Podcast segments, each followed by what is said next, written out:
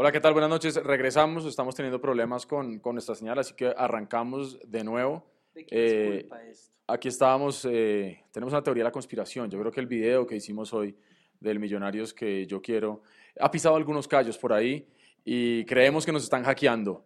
Así que si nos están oyendo, eh, venga, no nos hagan ese daño que tenemos mucha gente que nos quiere oír. Eh, vamos a retomar entonces, vamos a, a mandar el video que hicimos con todo el equipo de Mundo Millos. Ese va a ser el tema central del día con la etiqueta El Millonarios que yo quiero. Los leemos en Twitter, en YouTube, en Facebook. Eh, pongan sus comentarios y díganos cuál es ese Millonarios que ustedes quieren. ¿Cuál es el Millonarios que ustedes añoran? Entonces vamos con el video. Para la gente que no lo ha podido ver, igual entra a nuestro canal de YouTube. Ahí está completo. Lo pusimos esta mañana temprano. Entonces pasemos por ahí, revisémoslo nuevamente y ya regresamos ya para empezar a abrir el sano debate que hemos tenido en la mañana y en la tarde de hoy. Así que vamos con el video. Yo no pido que nos regalen nada. Yo no quiero que me bajen a la cancha a patear un penal. Yo no quiero que me digan por comprar 220 mil pesos en una tienda azul me van a dar una boleta para ir a ver a ese equipo que hoy está en cuidados intensivos. Yo no quiero que algunos hinchas diciendo que Envigado no solo porque sigo con la historia, sino porque es una verdadera mentira. ¿Cuántos jugadores de las inferiores hemos vendido últimamente acaso? Enviado sí hizo negocio con uno hace poco, tal Jefferson Martínez, que hasta donde sé, ahora se revuelca en nuestro arco y vuela de palo a palo para evitarnos más papelones. Yo no quiero que directas a la azul como si fuéramos los enemigos a vencer, como si fuéramos un cáncer. Yo no quiero que le sigan abriendo la puerta al visitante y le sirvan en bandeja la posibilidad de provocar para que los sancionados seamos nosotros. Yo no quiero volver a ver nunca más que a mis jugadores les tiren un puñal desde una tribuna y no pase nada. No quiero nada y en para enterarme del asesinato de un futuro arquitecto de nombre Jason Arley Garzón, integrante de la barra popular Comandos Azules Distrito Capital, cuando iba camino a su casa. Quiero dejar de ponerme mi camista para ir a un paseo o a la tienda solo porque a un desquiciado imbécil no le guste mi equipo y eso me convierta en su objetivo a liquidar. Yo no quiero seguir siendo presa de un proyecto deportivo el cual pretende hacer de mi pasión un negocio, que al final ya no son ni negocio ni pasión. No quiero ser parte de un entorno futbolero políticamente correcto, donde se prefiere callar, agachar la cabeza y esconderse antes que tener una posición auténtica que defienda nuestros intereses. Yo no quiero ser el hijo de una pareja divorciada, donde el papá y la mamá, Millonarios Fútbol Club e hinchada, en el rol que usted quiera, no se toleran ni se quieren, pero saben en el fondo que les toca vivir juntos y aparentar que aún hay amor. Yo no quiero ni tolero más que los dueños y representantes de mi equipo, ese que ya existía antes de llegar ellos a manejarlo y seguirá existiendo el día que se vayan, se sigan haciendo los ciegos sordomudos cuando el rival, el árbitro, la barra rival o el canal de turno hacen lo que quieren con nosotros. Yo no quiero seguir haciendo esfuerzos tremendos en mi economía y vida familiar para hacerle entender a mi esposa que el abono, la camiseta, un par de viajes y cuanta cosa tenga el escudo de millonarios no son negociables. No quiero que si algún día llegan hijos a mi familia, tenga que contarles solamente de la época del Dorado y toda esa historia que conocemos, pero que nuestros dueños se han empeñado en enterrar. Yo no quiero que las alegrías que les pueda contar sean solo la 14 y luego la épica 15, para luego recordar que se nos olvidó ganarle al vecino desde ese diciembre del 2017. Yo no quiero más silencio indolente del dueño, del presidente, del fondo inversor, del capitán de turno, del Nemesio. Yo no quiero seguir escribiendo más de un equipo que tenía pinta de campeón y que ahora ya ni se sabe en dónde va a terminar este 2019. Yo no quiero imaginarme más las insulsas excusas, justificaciones y los balances de fin de año buscando en medio de todo esto algo medianamente bueno para hacer de eso su caballito de batalla. Yo no quiero más asambleas de socios en marzo donde los minoritarios no existimos ni contamos para nada y donde solo nos rinden cuentas y nos ilusionan con proyectos gigantes que hoy no tienen asidero. Yo no quiero vivir el remate del campeonato a punta de calculadora y pendiente de resultados ajenos. Yo sí quiero el Millonarios que disfrutó mi viejo mil veces. Yo sí quiero el Millonarios enorme, el famoso embajador. Yo sí quiero el Millonarios proyecto serio y no el Millonarios jugada corporativa y financiera de un grupo de señores que seguro no vibran ni aman esto. Yo no quiero más el silencio y la indiferencia de Millonarios Fútbol Club con nosotros, sus hinchas, o como nos ven ellos, sus clientes. Saben que tienen el sartén por el mango porque en este caso, por más insatisfecho que esté el cliente, él no puede cambiar el producto. Millonarios no es un carro, un celular o una nevera, aunque a veces sí parezca esto último, que pueda ir a cambiarse o canjearse por el dinero invertido cuando el servicio prestado o la calidad recibida han sido decepcionantes. Saben que nos tienen ahí para siempre, a nosotros y a nuestras futuras generaciones. Yo no quiero más un Millonarios corporativo, quiero un Millonarios deportivo, glorioso y campeón de todo lo que juegue. Soy Eduardo Zabalaga Escobar, arroba el cholo soy yo, aquí en las redes sociales de Mundo Millos. Les mando un abrazo muy grande. Y bueno, la bienvenida nuevamente para ustedes. Estamos con Gabriel Jiménez El Mechu, Andrés Hurtatis. Yo soy Eduardo Zabalaga Escobar. Les agradecemos mucho por estar ahí, por volverse a conectar, los que, los que estuvieron desde el principio y vieron que se nos cayó porque nos están interfiriendo la señal. Eh, gracias por estar ahí. Un abrazo grande, por ejemplo, a Álvaro Prieto, eh, miembro activo de Socios Hinchas, con quien tuvimos hoy un debate muy sano y muy interesante. Y creo que estos ejercicios precisamente llevan a ese tipo de cosas, a que personas que muchas veces están paradas en orillas diferentes eh, terminemos hablando de lo mismo y podamos debatir dentro de lo que es Colombia, un Estado social de derecho, que podemos opinar, podemos no estar de acuerdo y después de eso no tenemos ni que irnos a las manos, ni tenemos que irnos a, a, las agresiones ni nada. Así que realmente a toda la gente que se conectó y que se está conectando con la etiqueta El Millonario es que yo quiero, darles las gracias por el debate que hemos podido tener. Incluso había gente eh, que tenía unas posiciones muy fuertes en algún momento y empezaron a comentar hoy y fue muy agradable por ver eso. Eh, vamos a abrirle ya rápidamente espacio a Andrés y a Gabriel para que empecemos a conversar precisamente de ese millonarios que uno quiere, ese millonarios que uno añora, el millonarios del que uno se enamoró, el millonarios que es la herencia de, de papá, como dicen por ahí. Andrés, eh, con las buenas noches y para empezar ya con, con su conversación, eh, ¿cuál es ese millonarios que usted añora? ¿Cuál es ese millonarios que usted quiere? Con la etiqueta el millonarios que yo quiero. ¿Qué tal, Eduardo? Muy buenas noches, Gabriel. Internautas de Mundo Millo, les damos la bienvenida a este Mundo Millos Live. Numeral, el millonarios que yo quiero eh, debe respaldar a los hinchas.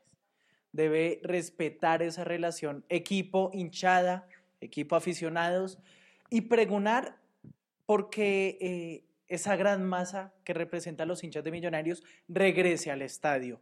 Debe, eh, debe apoyarlos a nivel de seguridad, a nivel de infraestructura es un tema de Bogotá y de Heredia, en fin. Eh, a nivel futbolístico, a veces se gana, a veces se pierde. Por supuesto que se hacen grandes avances, que se pueden hacer grandes eh, trabajos o proyectos en este ítem, pero mm, hay que respaldarlos a nivel de seguridad, a nivel de confianza. Hay que hacer sentir que el hincha sea importante para Millonarios.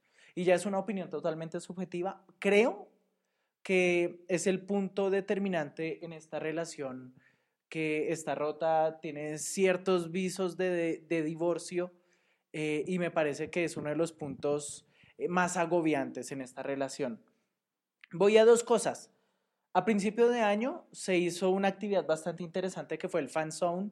Me pareció una actividad espectacular, genial, que hay que seguir replicando y en la que el hincha se siente importante. El abonado tuvo ingreso gratuito, tuvo actividades, fútbol, eh, tenis, eh, en fin, muy buenas actividades que hacen eh, sentir importante al hincha embajador. Eso hay que seguirlo replicando. No se puede quedar solo en esa vez. Eso me parece positivo lo que se ha hecho. A nivel negativo, el tema de seguridad. Ya vimos lo que pasó con, con el hincha de Millonarios asesinado, hombre. Le enviamos un sentido pésame a toda la familia, a todos los amigos, a todas las personas cercanas a este muchacho. Y em, ya usted lo decía a nivel como de flashback, de retrospección. Me gustaría, me gustaría devolverme a ese 2006, 2007, no en las épocas eh, del arroz con huevo, de las dificultades económicas y futbolísticas de millonarios, sino en las que el equipo y los patrocinadores eh, daban promociones verdaderas o, u opciones reales para que el hincha fuera al estadio a acompañar al equipo. No promociones de eh, compra 250 mil pesos y te damos una o dos boletas para un partido versus Bucaramanga, Jaguares o el mismo eh, América, en fin, esas promociones que para mí no tienen sentido. Eh, sino esas promociones reales que busquen incentivar al hincha a volver. Demuéstranos tu pasión con videos, con imágenes. En, en ese momento lo hacían con tapas. Hoy no se necesita de eso. Hoy se necesita es que el hincha siga demostrando ese respaldo. Se ha alejado del estadio y a nivel cuantitativo ni siquiera es por el precio de las boletas, sino también por las asistencias. Ahí en el perfil de Mundomillos, en nuestras redes sociales, van a poder ver eh, ese récord de asistencias que hizo nuestro compañero Juan C. Gómez. Ahí ustedes pueden verlo. La verdad es que las asistencias en este 2019 son malas. No hay que juzgar, sino que hay que comprender. Hay que encontrar el porqué y buscar revertir esa situación. Pero desde mi parte eh, o desde mi perspectiva, ese es uno de los puntos principales por lo que esa relación equipo-hinchada está fracturada. Hay un tema que usted estaba mencionando y ya para darle paso a Gabriel. Em, usted hablaba de los patrocinadores. Yo me acuerdo no hace mucho y de pronto Gabriel que tiene mejor memoria histórica que yo, eh, yo cada día me acuerdo de menos cosas. Afortunadamente porque ya estoy tratando de olvidarlo del sábado con América, entonces ya creo que la otra semana ya no me voy a acordar. Em, no hace mucho tiempo Pepsi a quien invitamos a pautar en este programa, em, se unieron a ese grito de la hinchada de ese momento y Pepsi salió con una publicación en el periódico El Tiempo, si mal no recuerdo, eh, diciendo algo así como recuperemos la historia o tenemos que volver a ser lo que éramos, eh, un patrocinador involucrado.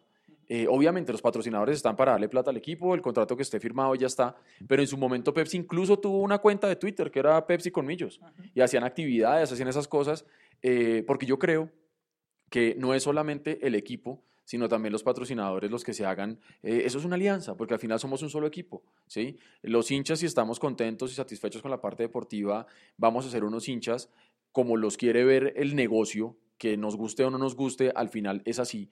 Vamos a ser unos hinchas que vamos a ir al estadio, que vamos a consumir los productos de, la, de, la, de las tiendas oficiales de Millonarios y, y, que finalmente vamos a poder asistir al estadio y vamos a llenar. Eh, pero también se ha visto un fracturamiento muy fuerte en esa parte. Sí. ¿sí? O sea, yo ya hoy en día veo que los patrocinadores no, no, no están por lo menos de cara a los hinchas. Vuelvo y digo, seguramente con el equipo tienen firmadas muchas cosas y seguramente están cumpliendo la Millonarios, pero con los, con los eh, hinchas eh, por ahí no está pasando. Solo uno en menor escala, CAFAM. Ah, no, sí, CAFAM sí. Actividades con la hinchada de Millonarios, pero creo que es el único. Y Aguardiente Néctar cuando sacó las, las ediciones especiales y ah, todo bueno, el tema. Sí. sí, sí, sí, también. Pero bueno, Gabriel, ¿cuál es el Millonarios que usted añora, el Millonarios que usted quiere? Muy buenas noches para todos los televidentes, telespectadores que están viéndolo en vivo y a quienes van a ver esto en diferido. Buenas noches a ustedes, buenas noches a la gente que está atrás en la producción, buenas noches a todos los que están acá escribiendo. Y acá hay un comentario, por ejemplo, de Janet, dice, el Millonarios que yo quiero es uno que no viva de la historia, sino que haga historia. Y ese es un comentario que sirve para empezar lo que yo quiero hacer, una pequeña editorial. Me disculpan si me extiendo un poco y quiero tratar de hacer algo muy respetuoso, porque Voy a, voy a, empezar en el 5 de junio. El 5 de junio marca un antes y un después. El 5 de junio yo lo escribí y, lo dije y a mis amigos cercanos, a ustedes, los que están acá y a, a, otras personas con las que yo hablo mucho del tema, mi hermano, por ejemplo, yo les dije que ese día, que era un miércoles por la tarde, um, Millonarios le rompió el corazón a su gente. ¿Sí? Le rompió el corazón a su gente, porque se puede perder, pero hay formas de perder. Y ese día marcó mucho, marcó mucho porque yo sé de gente que sacrificó todo para ir a ese partido, gente que perdió un parcial porque no le importó, gente que renunció a los trabajos, gente que pidió trabajar horas extras el fin de semana con tal de estar ese día a las 3 de la tarde, se llenó el estadio, que era lo que todo el mundo pedía, el profe Pinto lo pedía. Y Millonarios ese día salió con un chorro de babas, perdón, y le rompió el corazón. Nos rompió el corazón a todos, a todos. Y hay personas como yo que todavía no se recuperan de eso. Pero bueno, está bien. Suponga usted que hay una derrota, porque yo lo hablaba con un amigo que es John Alejandro, el doctor, no sé si nos está viendo. Sí, se puede perder, está bien. Perder hace parte del juego y de pronto, de pronto, supongamos que ese día no estábamos en nuestra tarde y perdimos. Pero Millonarios no podía hacer lo que hizo administrativamente después. Y vuelvo y digo, esto es una crítica respetuosa. Después de ver cómo la hinchada se le abonó el primer semestre y se le abonó en cuadrangulares, porque fue difícil económicamente abonarse para unos cuadrangulares. No es lo mismo que, una que unos playoffs. No es lo mismo abonarse en cuadrangulares. Solo una semana eh, tuvieron para abonarse los hinchas de Millonarios.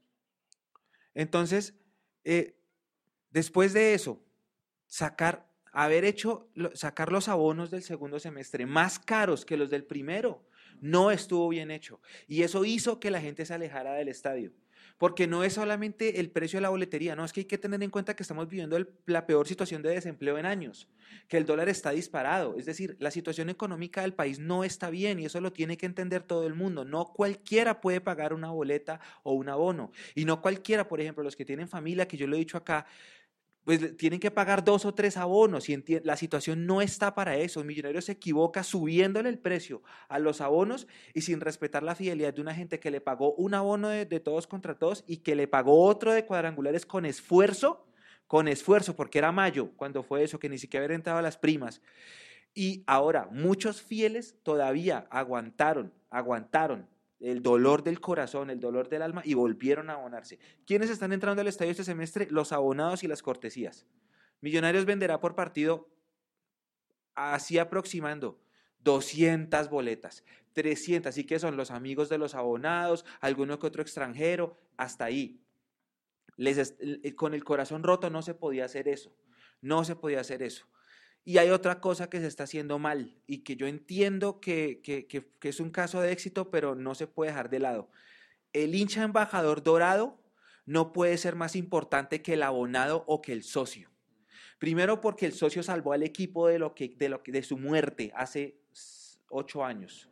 El hincha, el, socio salvó a la gente de desaparición. Y por eso cada 16 de marzo se celebra el Día del Hincha de Millonarios. Porque el hincha salvó al equipo de morir, de Juan Carlos López y de Luis Augusto García. Y segundo, porque el abonado es más fiel que el embajador dorado. O sea, el embajador dorado sí es un plan aparte y chévere y, y, es una suscripción y yo sé que muchos lo tienen y a algunos les gusta, a otros no y tiene beneficios muy buenos. Pero el abonado, el abonado, ¿cuál es la principal fuente de ingresos de millonarios? La taquilla. El abonado es la principal fuente de ingresos de millonarios. El abonado no puede estar por encima del hincha embajador dorado. Ya, de los matices que usted puso en el video, de lo que usted acaba de decir, de esas promociones que no tienen sentido, todo eso tienen razón. Pero antes de cualquier cosa es eso, se equivocaron al haberle subido el precio al abono, sabiendo que la situación del país no está fácil y que el hincha todavía tiene el corazón roto. Y ese partido del sábado pasado volvió a romper el corazón. ¿Por qué? Porque el hincha salió del estadio preocupado, pero ya no preocupado por, por, por, por haber perdido un partido, no, está preocupado porque la posibilidad de no clasificar es latente. Es latente, la posibilidad de no clasificar está ahí.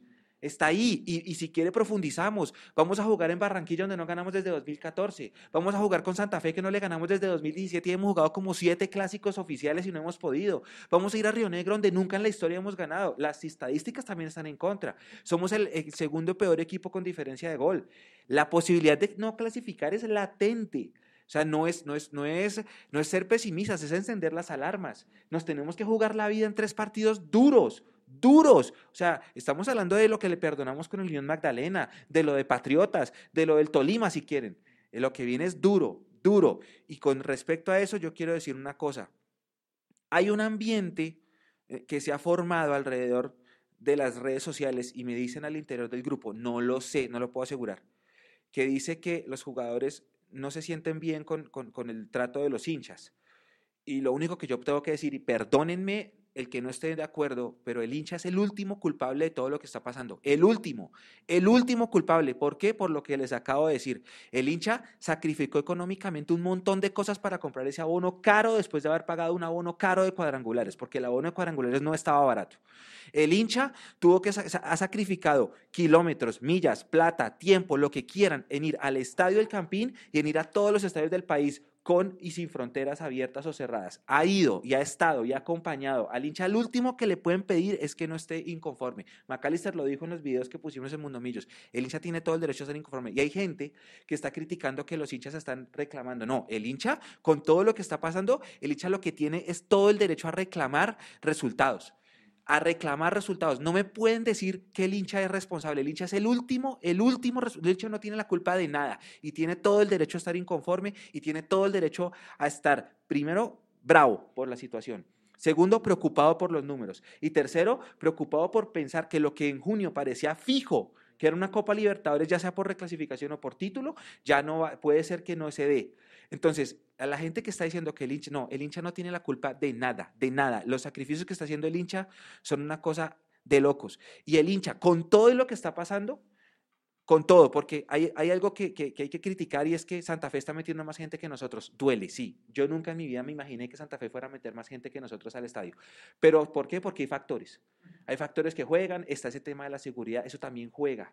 Em, hay un alejamiento, una distancia entre la directiva y la hinchada, eso también juega y eso lo está haciendo el vecino mejor. El vecino en su peor crisis acercó a la gente, nosotros cuando estábamos mejor alejamos a la gente.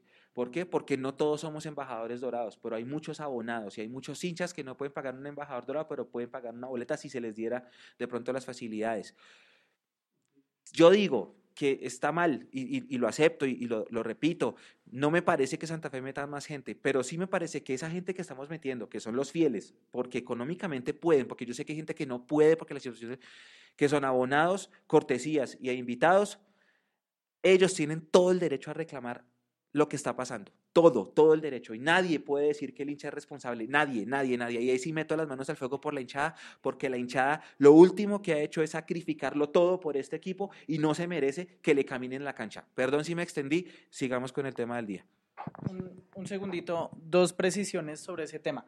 Eh, nos decía Álvaro Prieto que W Play también patrocina la tanda de penales del, eh, que se hace el entretiempo, precisamente. Y ya unido a lo que decía el Mechu, va enfocado únicamente al hincha embajador dorado, al que muy pocos aficionados tienen la posibilidad de acceder y que, según he visto, hay bastante inconformidad en los que están ahí. Hay algunos que sí han tenido que los tours, que el acceso a palcos, que no sé qué, pero es un tema de, eh, de inconformidad casi que a nivel general. Y el tema deportivo, no es que no es criticar por criticar, que miren que Millonarios siguen los ocho, pero es que la verdad del juego ha caído notoriamente, especialmente en este segundo semestre. Lo del 5 de junio, listo, puede pasar, pasa, ocurrió, listo, queda ahí. Pero es que de cuatro o cinco fechas para acá Millonarios ha tenido una baja en el juego que ni el más optimista se esperaba, hay que decirlo. permítame, con respecto a eso, yo tengo conocidos, allegados, amigos, que después del 5 de junio no volvieron al estadio y son posiciones respetables. Yo aquí no voy a, empezar a juzgar nada, porque entiendo primero la situación del país y segundo la situación sentimental del hincha de ese día. Ese día es distinto a cualquier otra eliminación. Yo me acuerdo de la de Barranquilla, la de ese 3-0 también dolió mucho, pero esta, esta fue peor por el contexto, ¿no? Ahora, Muchos hinchas después de ese partido del 5 de junio no volvieron al estadio y no volvieron ni siquiera a prender un televisor para seguir el equipo. ¿Por qué? Porque están dolidos. No voy a, juzgar, no voy a, interpretar. Bueno, cada quien está en su debido derecho. Pero después del 5 de junio al equipo se le desmantela el plantel y, no llegan jugadores que suplen las ausencias. Todavía no tenemos quien supla a Matías y eso se siente, ¿sí? Ese penalti que, que hace Moreno el sábado despierta la ira de cualquiera, ¿no? Por eso, porque no, los que llegaron no han suplido. Marrugo se fue y estamos sin 10. Estamos jugando sin un 10, a lo que Maca se inspire cuando le toque con una posición que es improvisada. Entonces todo eso influye, todo eso influye. La gente, hay gente que dejó de ir al estadio por eso, porque pues perdemos el 5 de junio, porque no refuerzan bien el equipo, porque pasa lo de Estados Unidos. Lo de Estados Unidos para mí también es un atenuante que fuimos allá a perder con la sede de Peñarol. Entonces, eso juega, todo eso juega. Y sí, lo del embajador dorado tiene buenos beneficios. Cuando se hacen eh, eh, descuentos en las tiendas son buenísimos. Lo que pasa es que no siempre se comunican, pero ese tipo de cosas son buenas. Pero no deben enfocar toda su estrategia de mercado al embajador dorado. Allá voy yo, porque hay una persona que es el abonado, que para mí tiene mucho más em, o merece más que el embajador dorado. Es mi opinión, ¿no? Respetándolas todas, pero digo, Mire, yo, yo digamos que para la gente que no, que no me conoce, yo comparto, yo, yo trabajo en ventas hace 13 años eh, y tengo también experiencia en mercadeo. Por eso yo entiendo eh, estos procesos y estas iniciativas nuevas de millonarios con el tema del hincha embajador dorado. Entiendo que sea un plan de fidelización y eso está bien, sí, eso está bien. Primero, creo que no tenemos un fútbol, un millonarios y una cultura futbolística lo suficientemente madura en este país como para tener un plan de esos que funcione y que realmente fidelice. Y ahí sí, como está diciendo Gabriel, aquí, primero, ninguno de nosotros tres, ni Nicolás, ni Hugo, ni La Coneja, ni nadie en Mundomillos, tiene escrito el manual del hincha. Aquí nadie le va a decir al otro si es bueno o es mal hincha o qué es lo que tiene que hacer. Eh, lo que sí es cierto es que nosotros vibramos y sentimos y amamos estos colores. Y a mí me fideliza más, y esto hablo a nivel personal, me fideliza más un equipo que salga y se haga matar en la cancha, que me dé títulos, que me dé gloria, que me muestre jerarquía, eso me fideliza más que un 50% de descuento en un restaurante X o Y. No voy a decir que esté mal. Seguramente habrá gente que lo habrá aprovechado muy bien. Yo soy hincha embajador dorado y no he aprovechado ninguno de esos beneficios que nos ofrecen, pero tampoco he sido beneficiado con ninguna de las actividades que están ofreciendo. ¿sí? Y como yo decía en la, en la videocolumna, no quiero que me regalen nada. Yo no quiero que entonces mañana mágicamente aparezcamos los hinchas embajadores dorados que estamos acá sentados, invitados a las cosas que no nos han invitado todavía. Ese no es el tema y esa no es la discusión. Yo entiendo que de pronto para un pelado de 12, 13 años saltar a la cancha del Campín a patear un penal intermedio, sí, pueda fidelizar. Pero él se va a quedar solamente con la experiencia de que fue, pateó un penal y ya está, ¿sí? Pero ¿y dónde queda lo que realmente es Millonarios, que es el fútbol? ¿sí? Eh, este bajón tan terrible que tenemos desde el 5 de junio y que viene achacado ahora por estas últimas cuatro fechas, ¿sí? demuestran que el equipo o no está bien mentalmente, o lo hablamos incluso hace un momento fuera de cámaras, o no está bien físicamente, o no está bien de ninguna de las, de, todas las formas, ¿sí? Pero lo que no puede ser es que no exista un líder dentro de Millonarios que hable duro dentro de los jugadores. Y ojo, no estoy pidiendo ni un sindicalista, ni un líder negativo que saque técnicos, ni que pare el equipo. No. Estamos hablando de líderes que tuvimos en su momento y que mucha gente criticó. No voy a dar nombres, pero fue capitán y jugaba defensa. Y hubo mucha gente que le tiraba durísimo. Y hoy en día a mí me hace falta un tipo que esté ahí apretando al árbitro y que, y que esté ahí levantando a la gente o que cuando las papas estaban quemando empujaba al equipo desde atrás. ¿sí? Ese tipo de cosas para mí hacen falta en Millonarios. Y el hecho que la directiva le dé la espalda a su hinchada, que como bien anotaba Gabriel, es el ingreso, ¿sí? Porque Millonarios tiene ingresos por los temas de derechos de televisión, que seguramente son mucho más eh, onerosos y mucho más grandes que lo que está recibiendo por taquilla, porque finalmente lo que estábamos diciendo, los abonados somos 8 mil, más por ahí 230 boletas que estén vendiendo. La verdad, pues no es mucho el ingreso por, por, por eh, taquilla y sí es mucho el gasto. El tema del arriendo, el tema de la luz, el tema de la logística, absolutamente todo eso, eso sí es un gasto para millonarios. Pero señores directivos de millonarios, con todo el respeto, ¿no les parece a ustedes triste ver un, equipo, un Nemesio Camacho el Campín desocupado con los mismos 8 mil de siempre? En lugar de verlo completamente lleno, que si usted lo llena con gente de millonarios, y eso es un tema aparte del asunto del visitante que hablaremos después, lo llena con gente de millonarios, ¿sí? Esta es una, una, gente que le va a consumir su producto, que es el espectáculo, que le va a consumir los productos que hay dentro del estadio, porque las personas que hemos podido hacer las, eh, los derechos de inspección en las actas, eh, se ve que están contemplados los ingresos por el tema de la comida y todo este asunto. Eh, y si me equivoco, Álvaro Prieto, que, que está por ahí conectado, nos, nos, nos, puede ilustrar un poco mejor. la gente que asiste al Blue Parking, ingresos adicionales, es decir, yo creo que entre más gente vaya, pues más ingresos pueden tener. En ventas existe una máxima. O usted vende poquito, pero con un margen grande, o usted vende mucho con un margen pequeño. Nunca se va a encontrar en ninguna compañía que usted venda mucho con mucho margen. Por eso usted a veces encuentra promociones de pague 2, lleve 3 y usted dice, pero ¿por qué están regalando? Porque entre más volumen hagan, así tengan un margen pequeño, pues les funciona el negocio. Nosotros hoy en día tenemos muy seguramente un margen decente o por lo menos con el que la directiva está conforme y por eso no les interesa tener más de 8 mil personas.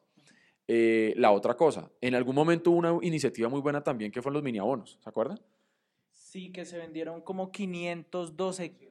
No Entonces, funcionó. exacto. Entonces usted dice, aquí el tema ya no es si es el abono completo, si es el abono chiquito, si es la boletería suelta. Aquí ya un tema pasa más por una realidad social y económica de un país como el nuestro, que después de la República Argentina somos el segundo país con la moneda nacional más devaluada. ¿sí? Nuestro peso está jodido. O sea, estamos muy mal. ¿Y eso qué, qué implica? Eso implica que más temprano que tarde, que la inflación se dispare, que la confianza del consumidor, o sea, esas ganas que le da a la gente de salir a comprar algo, endeudarse o lo que sea, pues ya no esté, entonces la gente se retrae, entonces la gente, si la gente se, se limita y no sale a almorzar o a comer por la noche con la novia, con la pareja, porque de pronto siente que no, hombre, si no saca la novia o a la esposa a comer, ¿usted cree que la gente va a poner eh, a, pagar para ir a un espectáculo que no es lo que uno está esperando ver? Entonces yo creo que aquí ya son temas más estructurales y de fondo que, reitero, ni los que estamos acá, ni los que nos están leyendo en redes, los que nos están viendo, ni, y aparentemente ni la misma directiva tiene la solución. Entonces, a mí me, me- me genera muchas veces es como una, una tristeza infinita y ese, esa videocolumna que hicimos es, realmente es eso, es un desahogo, donde nosotros estamos tratando de gritar desde el fondo de nuestra alma y nuestro corazón el dolor que estamos sintiendo de ver que hace cuatro o cinco partidos estábamos peleando por ser líderes de Liga 2, así el juego no nos estuviera acompañando y lo dijimos muchas veces.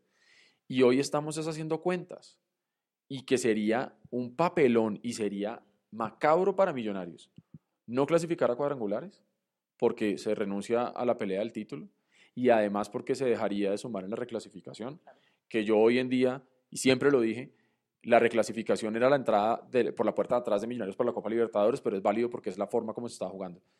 Y que hoy en día, de los 12 puntos que le llevábamos al América y al Pasto, hoy en día solamente la diferencia son 7. Y si el América se mete y hace un par de, de- de buenos partidos en cuadrangulares, por ahí nos quedamos sin nada.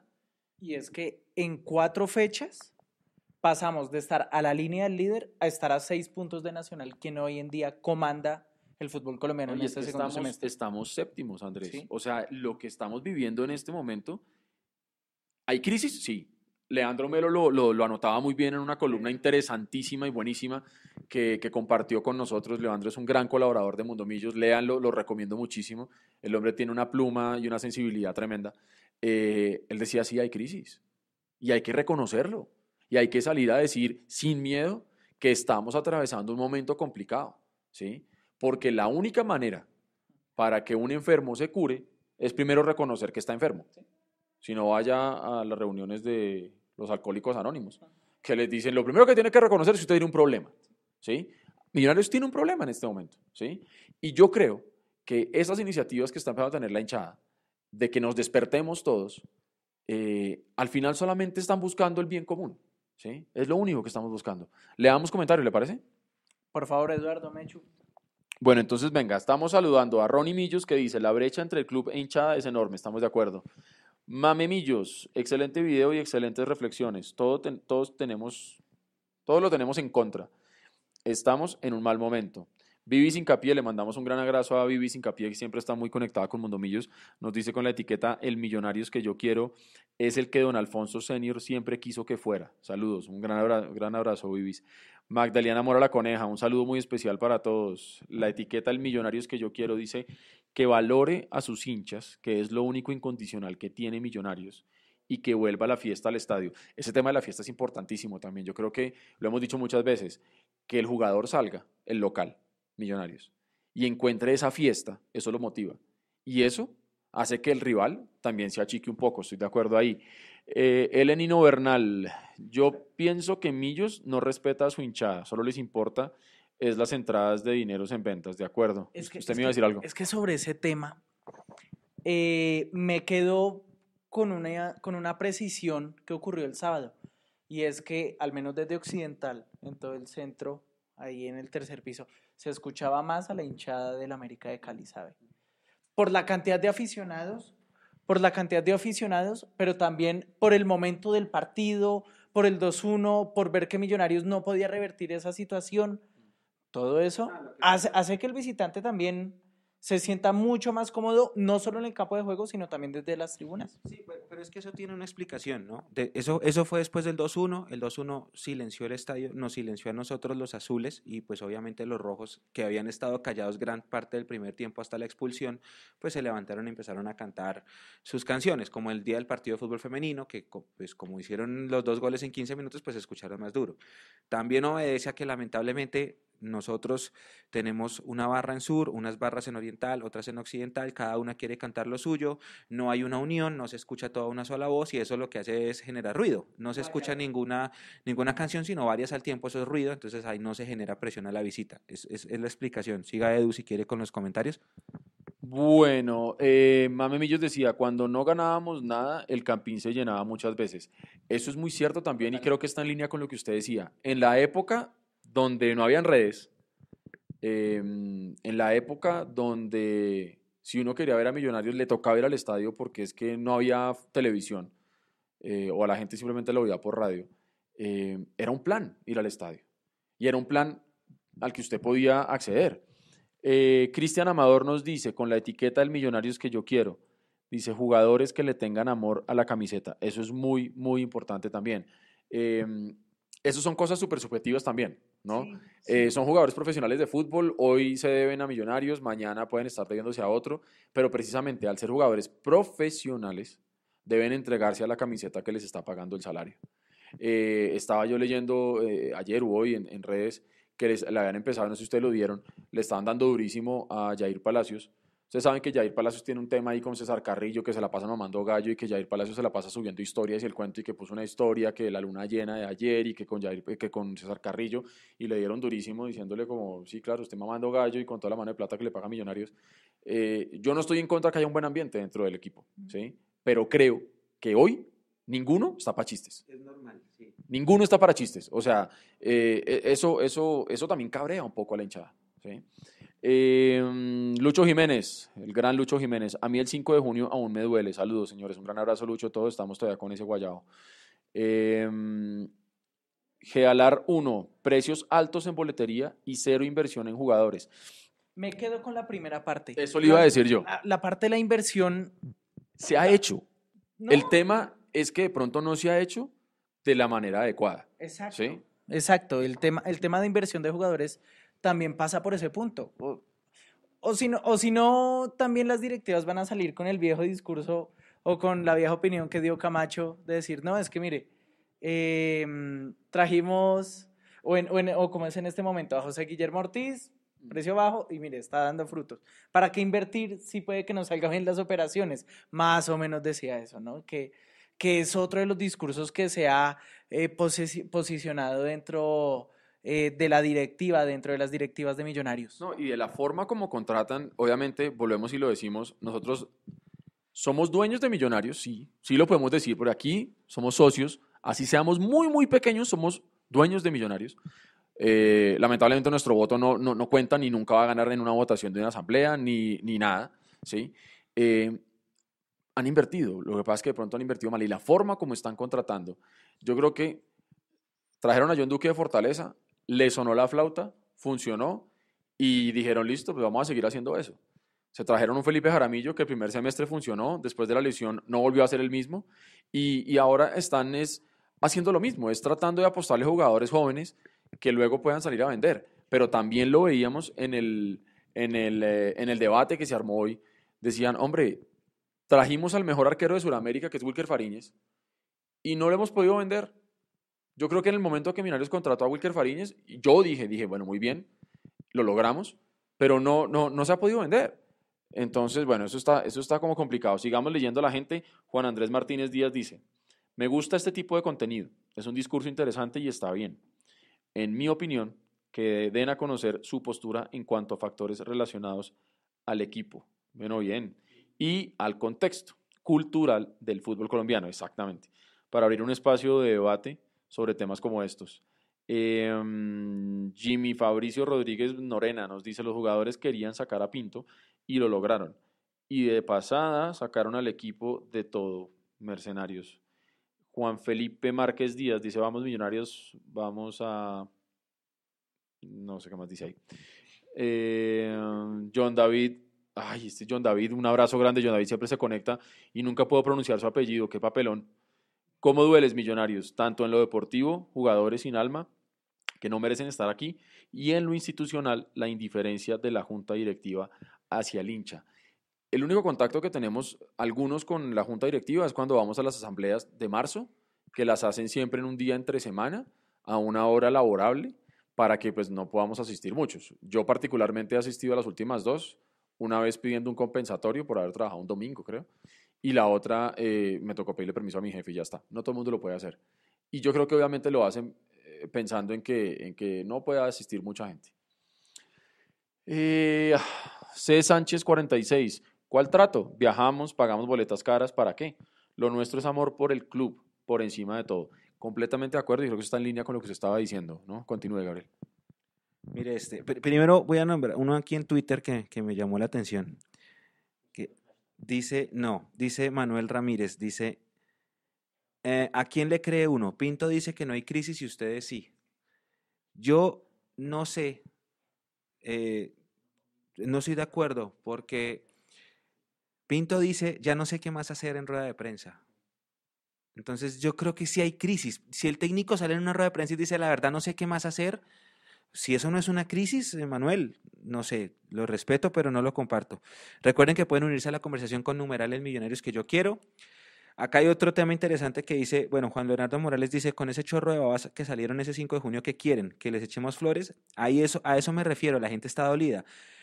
Felipe Bonilla, muchachos, gran programa. Me gustaría que hicieran un video motivacional que inviten a la hinchada y que todos nos unamos.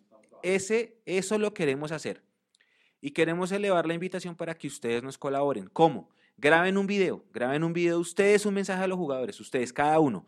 Súbanlo a Twitter o súbanlo a, redes con la etiqueta, el millonario es que yo quiero. Mándenle un mensaje a los jugadores, nosotros nos encargamos de todos esos videos, bajarlos, editarlos y compilarlos en uno solo grande y les prometemos con la ayuda de socios hinchas que ya se comprometió con nosotros a que el, a que el plantel lo va a ver.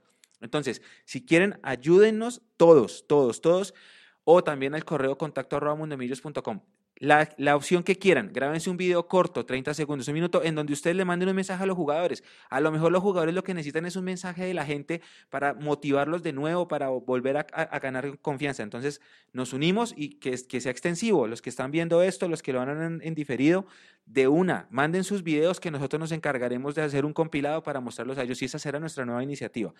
Mm, Daniel dice, Millonarios tiene tres partidos para demostrarte que está hecho, no solo ganar tres, sino romper las estadísticas. Es que las estadísticas están en contra para mal. Jai Pala, muchos jugadores que no tienen alma al club no muestran pasión ni sudor a la camiseta. Pinto no es el culpable. Yo, digo, yo digo que todos tienen responsabilidad, pero Pinto en menor medida. Aquí está el, mensaje de contacto arroba mundomillos.com. Ma Ojeda, les cuento una anécdota. Me encontré con Camacho a las afueras del estadio de Boca Ratón.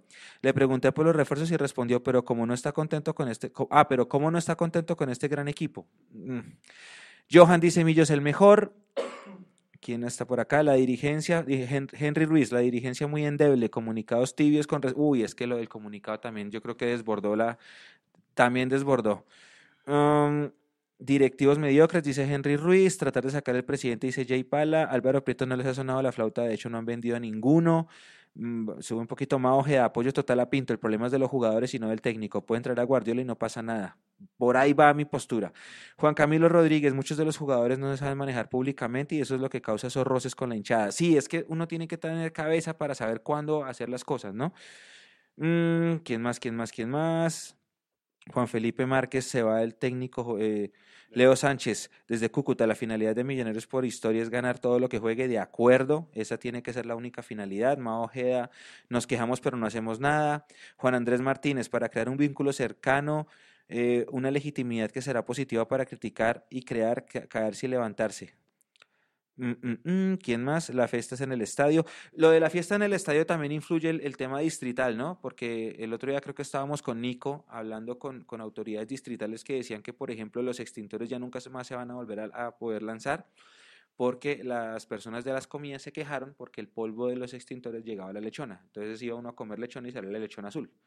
Entonces eso aparte de que contamina de la vaina, eso hizo que el distrito prohibiera los extintores. Sí se pueden las bombas de humo, si no estoy mal. Pero sí, la, fiesta tiene que volver.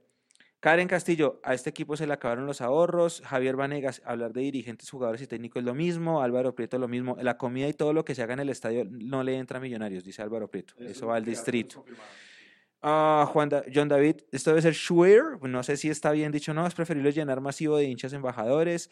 Eh, Janet dice, de acuerdo conmigo, los que nos abonamos sacrificamos muchas cosas del día para recargarlo, si es que lo del sacrificio del abono, el, país está difícil. Mm, Mónica Caicedo, el millonario que quiero es que los jugadores tengan más actitud. Johan Millo es el mejor. Y bueno, sigamos eh, profundizando el tema. Si quiere con esto de la fiesta, no sé, no sé qué más quieren hablar. Yo me quiero centrar sobre un tema que viene eh, especialmente en el próximo partido. Ya lo vimos el sábado y es que se permitió el acceso, el ingreso de hinchada visitante. Contra el América fueron 3.500, casi 4.000 hinchas eh, del equipo visitante que estuvieron en el estadio. Em, bueno, ¿y qué va a pasar? ¿Qué podría pasar en el partido ante Independiente Santa Fe? Es un clásico en el que Millonarios eh, se juega cosas importantes, más allá de los tres puntos, eh, ya que veníamos hablando del tema cuadrangulares, pero volvemos al mismo tema, al mismo tema, hinchada visitante, acceso, no acceso, ¿qué puede ocurrir? ¿Qué puede pasar en este caso, Eduardo? Pues vea, yo yo soy de los que opina que por las condiciones en las que estamos en este momento tan sensibles, por no decir otra cosa, eh, permitir la hinchada del visitante no es más que abrirle la puerta a la provocación. Lo decíamos en, nuestra, en nuestro video de esta mañana. Eh, abrirle la puerta al visitante para que venga y busque una pelea o incluso genere la provocación que generó en algún momento un, partido con Santa Fe, también se acuerda esa hincha que se paró ahí en Occidental y que la grabaron los de un medio cualquiera y armaron todo el quilombo. Eh, quilombo, un saludo grande al mono Rubiano, que hoy está hablando de palabras bonitas argentinas y dijo quilombo, a mí también me gusta. O con los del Medellín, también cuando vinieron aquí. exacto, los chatarreros, si mal no estoy. Entonces yo creo que abrirle hoy en día la puerta al visitante cuando, cuando no existen las condiciones mínimas de comportamiento ni nuestras ni de los demás, porque hay que decir las cosas como son, se me hace que es, es, es incitar a que, a que pasen cosas que luego se terminen lamentando. Eh, eso por un lado. Por otro lado, em, es muy difícil también para millonarios como institución tener a todo el mundo contento, porque obviamente si le abre la puerta al visitante, recibe un par de boletas más de taquilla, y no le voy a decir que se hacen millonarios con eso, pero reciben más plata. Pero lógicamente el hincha no está conforme con ver lo que usted bien anotaba, una hinchada visitante que canta más fuerte que la nuestra. ¿Por? Porque la nuestra está dolida. Aquí todos vienen a ganarle a millonarios. Y si están sacando un empate o si nos van ganando 1-0, esa hinchada visitante va a sonar siempre más duro que la nuestra. ¿Por qué? Por las razones que sean. Antes teníamos lateral norte, lateral sur, una fiesta gigante, enorme, pero se acuerda que en esa época la pelea de la hinchada, porque la, la hinchada siempre ha estado peleando todo ¿Se acuerdan que teníamos norte y sur? Y la pelea era que es que no cantaban lo mismo. Sí. Y entonces que norte cantaba una cosa y que sur cantaba otra. Hoy en día no tenemos norte, hoy en día tenemos la mitad de sur y, y siguen habiendo discusiones. Pero era una pelea válida. Sí, no, de acuerdo. válida por ese contexto. No, de acuerdo, de acuerdo. A lo que voy yo es que la hinchada de millonarios, y lo hablábamos creo que hace ocho días, se ha vuelto muy neurótica, se ha vuelto muy, muy sensible, porque vuelvo y digo, eh, no hemos tenido los resultados que todos quisiéramos tener con Millonarios. Y está bien, como bien decíamos, si los resultados no se dan, eso puede llegar a pasar. ¿sí? Lo que no puede pasar es que uno reciba del equipo que uno ama indiferencia. Eso es como estar enamorado de una vieja o el caso de las mujeres de un man que no les para bolas. Y usted está detrás y va y le compra las flores y le compra el chocolatico y la quiere llevar a comer y le hace de todo y, y la contraparte ni lo mira llega un momento en el que usted se cansa. ¿El tema cuál es? Usted se cansa de una mujer o de un hombre, ¿sí? Y usted a la vuelta de la esquina consigue otra persona y ya está. Pero es que usted no va a cambiar a millonario, usted no va a conseguir otro equipo a la vuelta de la esquina. Y ese es el tema para mí hoy en día. Sentir que el corazón lo tenemos roto, que estamos completamente pisoteados y que, y que la dirigencia en estos momentos, cuando más cercanos deberíamos estar todos, es cuando más alejados estamos.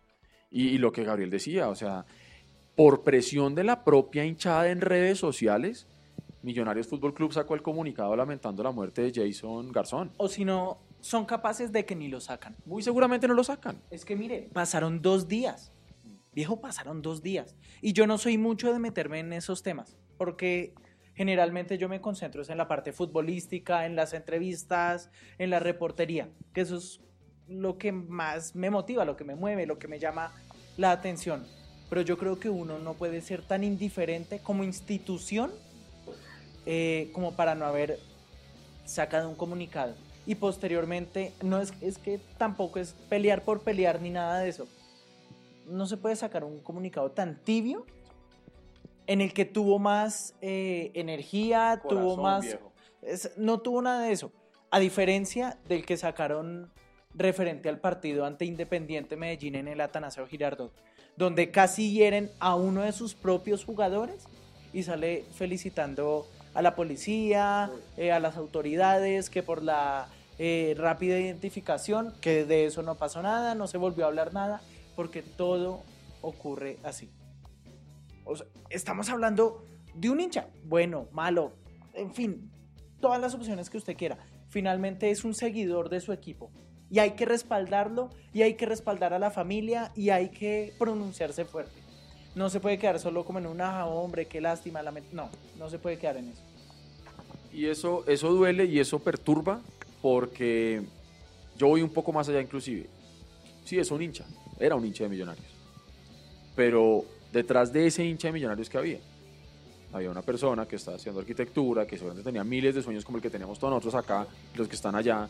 Tenía una familia que lo adoraba, seguramente él adoraba a mucha gente, tenía muchos sueños, muchos amigos, muchos sueños por cumplir. Seguramente el día siguiente iba a hacer una cantidad de cosas que no pudo hacer porque cuatro desquiciados, idiotas, imbéciles, como yo puse en la videocolumna, se les antojó simplemente que había que pelear y había que acabar con la vida de una persona porque simplemente somos de equipos diferentes. Es decir, yo puedo sentarme a discutir y a veces tengo esas discusiones hartísimas con la gente de la oficina que espera que Millos pierda para que uno llegue y le cobren. Y tengo compañeros de América y de Nacional y me doy duro. A los cinco minutos estamos tomando un café y ya no pasa nada. Sí, eso pasa. O sea, eso es fútbol. Exactamente, pero el tema aquí es que cuando ya la misma directiva y con el, equipo se quiere alejar de la hinchada, porque en algún momento yo lo supe por eh, gente de adentro de Millonarios, que ese fraccionamiento que hay hoy en día eh, con la hinchada de Millonarios está plenamente, es, es plenamente consciente. ¿Por qué? Porque lo que ellos quieren demostrar, me refiero a Millonarios, ante Di Mayor y ante los entes de control, lo que sea, es que si en algún momento hay algún problema en la cancha, en las tribunas, y Millonarios puede demostrar que no tiene vínculo alguno con una barra o que no hay apoyo o que no hay tiquetes, no hay eh, boletas, lo que sea, eh, no van a sancionar al club, sino van a poder individualizar. Y yo entiendo y está bien, pero usted no se puede ir al extremo de, ignorar a la gente. Es como si usted llega a su casa y, su pareja ni le habla ni lo mira y se acuesta a dormir y le da la espalda. Y así durar todos los días. Usted se cansa. Exacto. Eh, el punto es ese. Se ha se ha roto la relación con la afición en temas como ese comunicado, que para mucha gente podrá ser no tan trivial, pero para uno sí. lo que ustedes decían, es un hincha. Es un hincha, es alguien que salió de su casa y se despidió de su mamá y le dijo, ya mamá, nos vemos en la noche y no volvió. Y no volvió porque se equivocaron 57 mil entes distintos en el distrito y en Millonarios y en todo por, por, esa política de, de, hinchada visitante. Yo tengo que decirlo, mm, yo opino que no debe haber hinchada visitante en el estadio. No debe haber hinchada visitante en el estadio, pero excepto los clásicos. En los clásicos, por ser los dos equipos de Bogotá, creo que sí se debe haber esa ventana. Santa Fe tiene una postura muy diferente. Santa Fe sabe que no llena el estadio solo, necesita de la hinchada visitante y por eso le abre puertas a Nacional América y a nosotros. Nosotros, por ese mm, tema de que siempre son los 12.000, los 12.000, los 12.000, se tomó la decisión de abrir 3.500 más para la hinchada visitante que terminaron siendo perjudiciales en todo sentido. Como cada vez que se abre puerta hinchada visitante, pasó con el Medellín, ya dijeron ustedes. Debieron haber, primero, si van a abrir puerta de la hinchada visitante, que es una hinchada numerosa en Bogotá como la del América, tienen que vender la boleta bien cara bien cara. No le pueden vender la boleta al mismo precio que la hinchada local, porque para ellos es una vez en la vida en el año que van al estadio. Entonces, listo, le van a abrir puertas caras. Y segundo, el protocolo. O sea, no puede ser que salga primero la hinchada local. Es que ahí tienen culpa. Yo creo que por eso es que no se han manifestado. Lo que pasó en esa estación de Transmilenio también es culpa del PMU. Entonces, ya no más ya no más. Yo estuve en Cúcuta y vi cómo pasaron hinchas de, con cuchillos del Cúcuta al lado de la policía y no pasó nada, a media cuadra del estadio. Yo estuve en Medellín y vi cómo le tiraron un cuchillo a un jugador de Millonarios. Ahora pasó esto. ¿Ustedes creen que la gente va a querer ir a fútbol sabiendo que están arriesgando las vidas? No. Entonces, eso también influye. No más hinchada visitante. Si no, si como país, si como sociedad, si como cultura, como quieran, no sabemos comportarnos. Ah, en Ibagué también. Nadie lo dijo, la Cone lo vio y ella puede dar testimonio. En Ibagué, a dos cuadras del estadio, hubo pelea machete entre las barras bravas. Faltando media hora para el partido, la Cone lo vio y, y Fabián Forero, si está viendo, también lo vio. Si como sociedad no podemos, nosotros, los verdes, los rojos, los amarillos, los naranjas, todos, si no podemos, ya, cerremos, no más, no más. Es que se nos está saliendo de las manos esto con la anuencia de la prensa que lo esconde, con la anuencia de todos los, los, que no quieren mostrar lo que verdaderamente pasa, porque vuelvo y digo, es increíble que el diario británico The Sun ponga una noticia del cuchillo y Win Sports no diga nada. Entonces, si no se puede, si como sociedad no se puede, no más visitantes. Entiendo lo del clásico, el clásico debería haber hincha visitante siempre porque somos los dos equipos de la ciudad. Mm, esperando que no pase eso de el que está en el, con, el, con el celular buscando la provocación, porque el Día de América Femenino fue igual, que había alguien buscando la provocación de los hinchas para ponerlo viral en redes. Entonces ya no más, si no podemos, hombre, paremos, paremos porque la vida es más importante. Acá se nos está saliendo de control este tema. Es cierto, es cierto. Eh, me quedo con un comentario, un punto aparte. Muchachos, les recomiendo más micrófonos. Cuando entre la primera pauta para el Mundo Millos Live, ahí esa va a ser la primera inversión, no se preocupen. No, no, y de hecho, de hecho hoy ya Hugo Molano está haciendo una tarea de investigación de mercado muy fuerte y ya tenemos cotizadas unas buenas consolas y, de verdad, o sea, este proyecto va a crecer eh, y vamos a, vamos a invertirle, porque si no inviertan no vendan. calma, calma, calma o vamos a llenar este practicantes también, que puede ser otra opción. Pero bueno, vamos a ir a un corte chiquito, un minutico, minuto y medio, pero entonces les tenemos la invitación para que sigan escribiendo numeral el millonarios que yo quiero, el comentario más importante, más creativo, eh, y mejor dicho, inspírense. El más creativo, el más importante, lo vamos a leer al regreso de este corte y vamos a seguir hablando de nuestros millonarios, porque también se viene un partido bastante importante frente al Junior de Barranquilla eh, en la capital del Atlántico eh, este sábado a partir de las 8 de la noche. Un segundito y ya regresamos.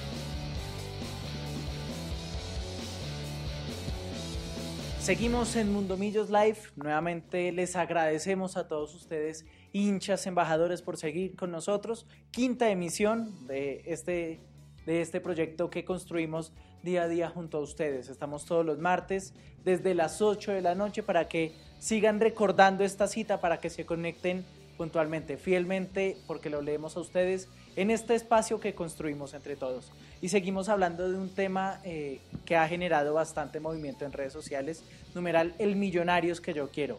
Ya hemos dado nuestras distintas posturas, pero Mechu, Edu, siguen escribiendo bastantes internautas eh, sobre el tema de hoy. Antes de leer a Fernando, porque bueno, voy a leer a Fernando mejor. Fernando dice, yo voy hace más de 20 años al estadio y nunca me ha pasado nada, ni cuando estuve en la norte, mucha excusa para no apoyar al equipo. Mm, Fernando, yo también llevo muchos años yendo al estadio, tampoco me ha pasado nada. Sí me han pasado cosas en otras plazas, a mí alguna vez en Armenia me apuñalaron acá y en Bucaramanga me rompieron buses y en Neiva también me rompieron buses, que mi hermano también da fe de eso.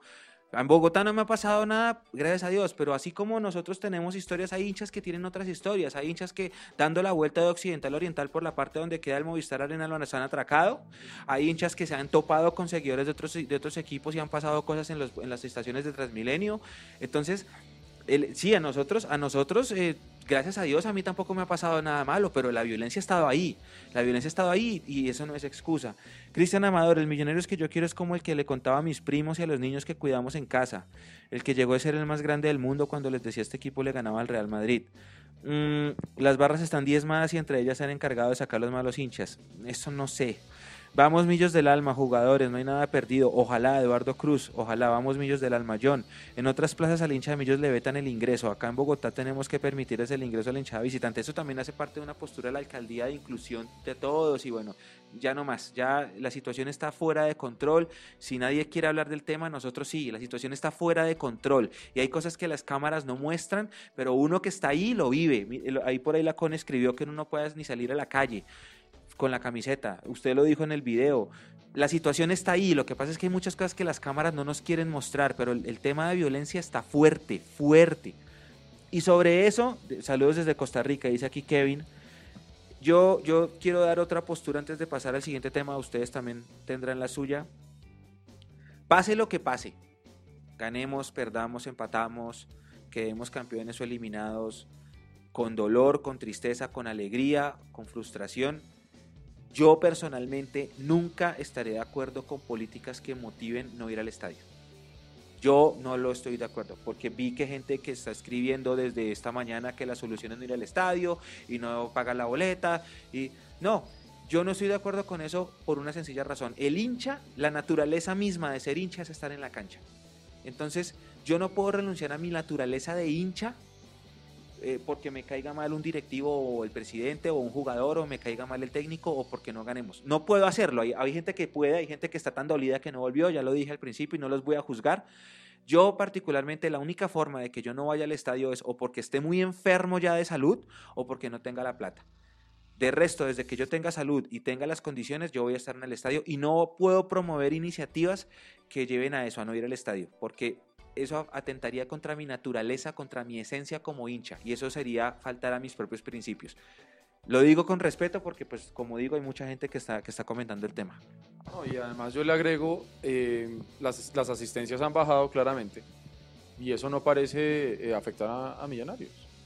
La directiva, eh, lo decíamos también fuera de cámaras, entre menos gente vaya, pues hasta mejor, porque entonces menos logística tienen que poner, menos costos para el estadio. Entonces realmente que la gente deje ir al estadio, a menos que se hiciera una cosa masiva, ¿sí? Pero es que una protesta de 8 mil o 10 mil personas eh, que no entren al estadio, pues va a ser muy difícil, ¿sí? Vuelvo y digo, no nos ponemos de acuerdo para cantar una canción en la, en la cancha, para alentar a Millonarios, eh, es muy difícil que la misma hinchada se ponga de acuerdo para no entrar. Eh, y finalmente ya la gente se abonó. Entonces no entrar o entrar a Millonarios desafortunadamente hoy en día ya le da la misma cosa porque la plata ya la recibieron y ya se la gastaron seguramente. ¿Sí? Entonces por ese lado yo creo que no, no, es el camino, aunque respeto cualquier tipo de posición. ¿sí? Eh, a mí me duele también cuando no puedo ir al estadio. Me da rabia no poder estar ahí. Pero también me da rabia, y, y volviendo al tema que, que anotaba Gabriel de, de, lo que pasa en otras plazas, eh, cuando yo estuve en Santa Marta, el estadio de Santa Marta eh, por fuera es hostil es horrible.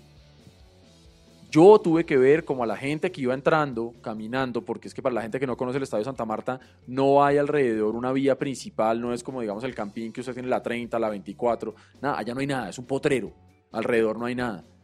Y la gente que venía entrando, usted veía a la gente de la barra brava de la Unión Magdalena dando vueltas, pero como chulos, viejo, viendo a ver quién llegaba y los atracaban ahí delante de la policía y no pasaba nada. Entonces vuelvo y digo, y se veía mucha gente que se había ido por fin de semana para Santa Marta, qué rico el plan ir al estadio, y terminan atracados, muertos del susto. Al lado mío había parqueado una, una patrulla de la policía. Yo estaba allá afuera esperando a que llegara el equipo para poder hacer el envío de la llegada de Millonarios y yo le pedí el favor al, policía que me dejara esperar con él ahí adentro de la patrulla porque la cosa está muy complicada. Y me dijo, no. Me dijo, no, no, no, ya me voy. Prendió la patrulla y se fue. Pero bueno, esos son temas que volvemos a lo mismo. No solamente pasa en Bogotá, pasa en todos lados. Entonces ya es un tema que aquí no es el fútbol. El fútbol es el pretexto y el fútbol es el lugar donde está pasando esto. Pero esto es una cosa que como sociedad estamos podridos. O me van a decir, pues aquí tenemos eh, indicadores de calidad de vida eh, excelentes, o indicadores de alfabetismo del 100%, o indicadores de un Producto Interno Bruto enorme que haga que la, que la gente tenga buenas condiciones de vida. No. Acá estamos jodidos desde muchos puntos de vista. Lo que pasa es que el fútbol termina siendo el chivo expiatorio y tienen que buscar a quién culpar. Y van a culpar o a la barra popular, o al equipo, o al hincha, o al jugador, o al que sea. Y por ahí no está la cosa. Vamos con más comentarios, Edu. Sigamos leyendo a los internautas que están participando en este Mundo Millos Live. Andrés 9213 por Twitter nos dice, grande muchachos de Mundo Millos, queremos un millonarios que incluya a su gente, no como clientes. De acuerdo, de acuerdo, ese es el gran tema. Eh, um, Elmer Bravo 145, esa no es la solución, debemos pedir jugadores de jerarquía. Hombre, aquí han llegado jugadores que cuando fueron contratados, yo creo que muchos coincidíamos en que iban a funcionar. Santiago Montoya. Santiago Montoya, por ejemplo. Eh, ya el tema ahí es que a, muchos la camiseta de Millonarios, o uno, les pesa, o, ah bueno, el mismo Julián Mejía, como menciona aquí Hugo, es cierto, o les pesa la camiseta, o lo que también se ha venido rumorando del caso Felipe Jaramillo, que no les pesa la camiseta, sino que al contrario, se les suben los humos y se empiezan a creer que ya están en otro nivel y, y- y por ahí, y me dicen que lo de Felipe Jaramillo por ahí está la cosa, y es eso, que es que el hombre ya de pronto está como muy arriba. Eh, Jesús Alberto Acosta nos dice cómo sacar resultado en Barranquilla y ganar en Bogotá. Eh, difícil, porque por la forma como estamos jugando, grave. Mao Ojeda dice, muchachos, si no nos hacemos escuchar, nos van a seguir ignorando. Pancartas, comunicado de Univam, cantos, estadio vacío. Hagamos algo, carajo. Tenemos que sacar lo ecuatorianos que todos debemos tener. Uy, me acuerdo, me encanta. Me encanta lo que está diciendo ahí. Usted vio como todo ese país ecuatoriano se paró, hijo de madre, y lograron echarle para atrás un, un, decreto que quitaba el subsidio de, y que daba la gasolina como en un 120% más. Y lo lograron. Y no sé si ustedes vieron, pero al día siguiente, cuando lograron eh, eh, que digamos, el gobierno se echara para atrás, la gente en la calle limpiando. Y, y le preguntaron a uno, dijeron, venga, ¿por qué están limpiando? Y el tipo dijo, esta es la minga indígena, que vamos, peleamos, ganamos y limpiamos, porque ya está. Chévere ese comentario, me gustó. Álvaro Prieto dice, no solo eso, Mecho, el 90% de los equipos en el FPC funcionan con estadios vacíos. Completamente de acuerdo, Álvaro. Yo creo que aquí el tema también pasa y lo hemos hablado mucho con él. eh, y él nos podrá ilustrar inclusive mucho mejor y le agradezco si nos puede pasar por ahí el dato. Eh, ¿Cuánto es que realmente pesa el concepto de taquilla en el ejercicio financiero de millonarios? Y no es mucho, no es alto. Vuelvo y digo, aquí el tema son, por ejemplo, los derechos deportivos, los derechos televisivos, perdón, eh, donde por esas cosas, porque como está hecha la DIMAYOR en este momento, es un gobierno de los equipos chicos, obviamente no les interesa ni que Millonarios, ni que América, ni que Cali, ni que Nacional, ni que los equipos grandes y tradicionales reciban más por más televisores prendidos. Hoy en día recibe exactamente la misma plata Río Negro que Millonarios, y eso es un papelón. Eh, Andrés nuevamente nos dice que se haga agradable ir al estadio, no solo es haciendo ofertas, es haciéndonos respetar. Juan Camilo Rodríguez, sería interesante que Millonarios haga énfasis en un trabajo psicológico con los jugadores. Hoy en día casi que tienen el psicólogo hasta en el banco de suplentes para los jugadores durante el partido. Juan Camilo Rodríguez continúa diciendo, y en Millonarios no pareciera que trabajaran eso por cómo se caen los jugadores ante un marcador adverso o con un referí cargado en contra. Fernando Trivillo, muchachos, la violencia es el pan de cada día en este país. Van a rapa al parque, vean el Día de la Madre en diciembre, etc. Camilo Albarracín, dígamelo a mí, que rompieron un taxi del mismo Santa Marta entrando por una destapada y la policía, exactamente, esa entrada es horrible. Eh, dice, uff, ganamos 1-0 por ahí de milagro, siempre nos meten gol, jaja. Eh, Vivi Sincapié, muchachos, ¿qué saben de la reunión esta mañana donde estuvieron jugadores. Bueno, esto es un tema, esto es un tema importante para, para conversar. Mientras estábamos nosotros eh, haciendo la, preproducción del programa y aquí instalando todo el set, eh, me pareció leer que el profesor Pinto eh, habló con Central Fox. Y lo poco que yo pude leer por ahí, y les agradecería a las personas que lo vieron, nos comenten, él decía, pregúntele a los jugadores qué es lo que está pasando, pero aquí no está pasando nada. Somos un grupo unido, somos una familia. Eh, yo no quiero eh, entrar a especular porque seré respetuoso con la audiencia y con nosotros mismos. Pero hombre, si a usted su jefe le dice, aquí todo está bien, y si no, pregúntele. Y si usted sabe que está mal, suponiendo que estuviera mal, ¿usted se va a poner a decir públicamente que las vainas están mal?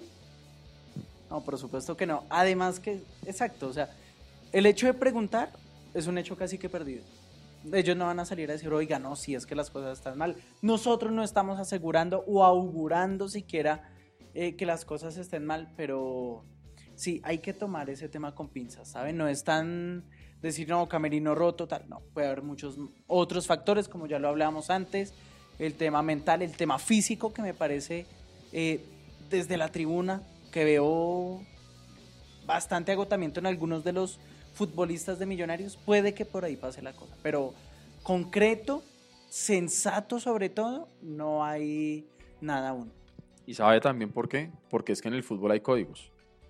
No, obvio. Y hay jugadores y cuerpos técnicos que saben que existen esos códigos. Entonces no los van a romper. ¿sí? Puede que las vainas estén bien, regular o mal, pero no van a salir a decir públicamente, sí, el ambiente internamente está jodido, porque usted se imagina donde eso salgan a decirlo, o algún jugador o el técnico, en dos minutos están volviendo tendencia en Twitter y estamos acabando con todo el mundo y creo que ese no es el tema. ¿sí? Eh, C. Sánchez 46 nos dice, si no les interesa a la gente, entonces ¿para qué el proyecto del estadio? Eso es un tema, eso es un tema también que, que lo hemos hablado varias veces, la vez pasada hicimos una encuesta chéverísima. Eh, el tema, el tema ahí ya uno lo ve más por un asunto de negocio, pero eso está frenado y, vuelvo y digo, ahorita en marzo se va a cumplir un año de, de, haber comentado ese tema. Yo quiero ver qué nos van a decir en la asamblea de marzo y seguramente vamos a preguntar en qué está el proyecto del estadio, porque, porque hoy en día no lo veo. Álvaro Prieto nos dice, gracias por... Álvaro es un crack. Ingresos por actividades ordinarias, 52.800 millones. Ingresos por la taquilla, 12 mil millones. Y ahí está la diferencia, miren de 50 casi 53 mil millones de pesos, que son los ingresos por actividades ordinarias, 12 mil son por taquilla. Alrededor del 20% nos anota Álvaro, mucho crack y realmente gracias por estar ahí conectados con nosotros, porque Álvaro ha sido una de esas personas que ha hecho la tarea juicioso de revisar, de investigar, de tener contacto con millonarios, de hablar, de preguntar. Y, y, esos son el tipo de informaciones que nosotros como hinchas estamos en la obligación de buscar. Usted no siempre va a tener acceso a la información, pero sí puede buscar y puede preguntar. Y aquí nos damos cuenta, por ejemplo, que si el tema de la taquilla son solamente 12 mil millones de pesos, pues claramente no les interesa que estemos ahí. ¿sí? O sea, no representamos eh, un ingreso importante. ¿sí? Que si dejamos de ir, Millonarios se va a quebrar. No. Téngalo por seguro que no va a pasar. Eh, Elmer Bravo 145. Igual todos somos millos, debemos tener fe que podemos clasificar a cuadrangulares. La fe nunca se puede perder.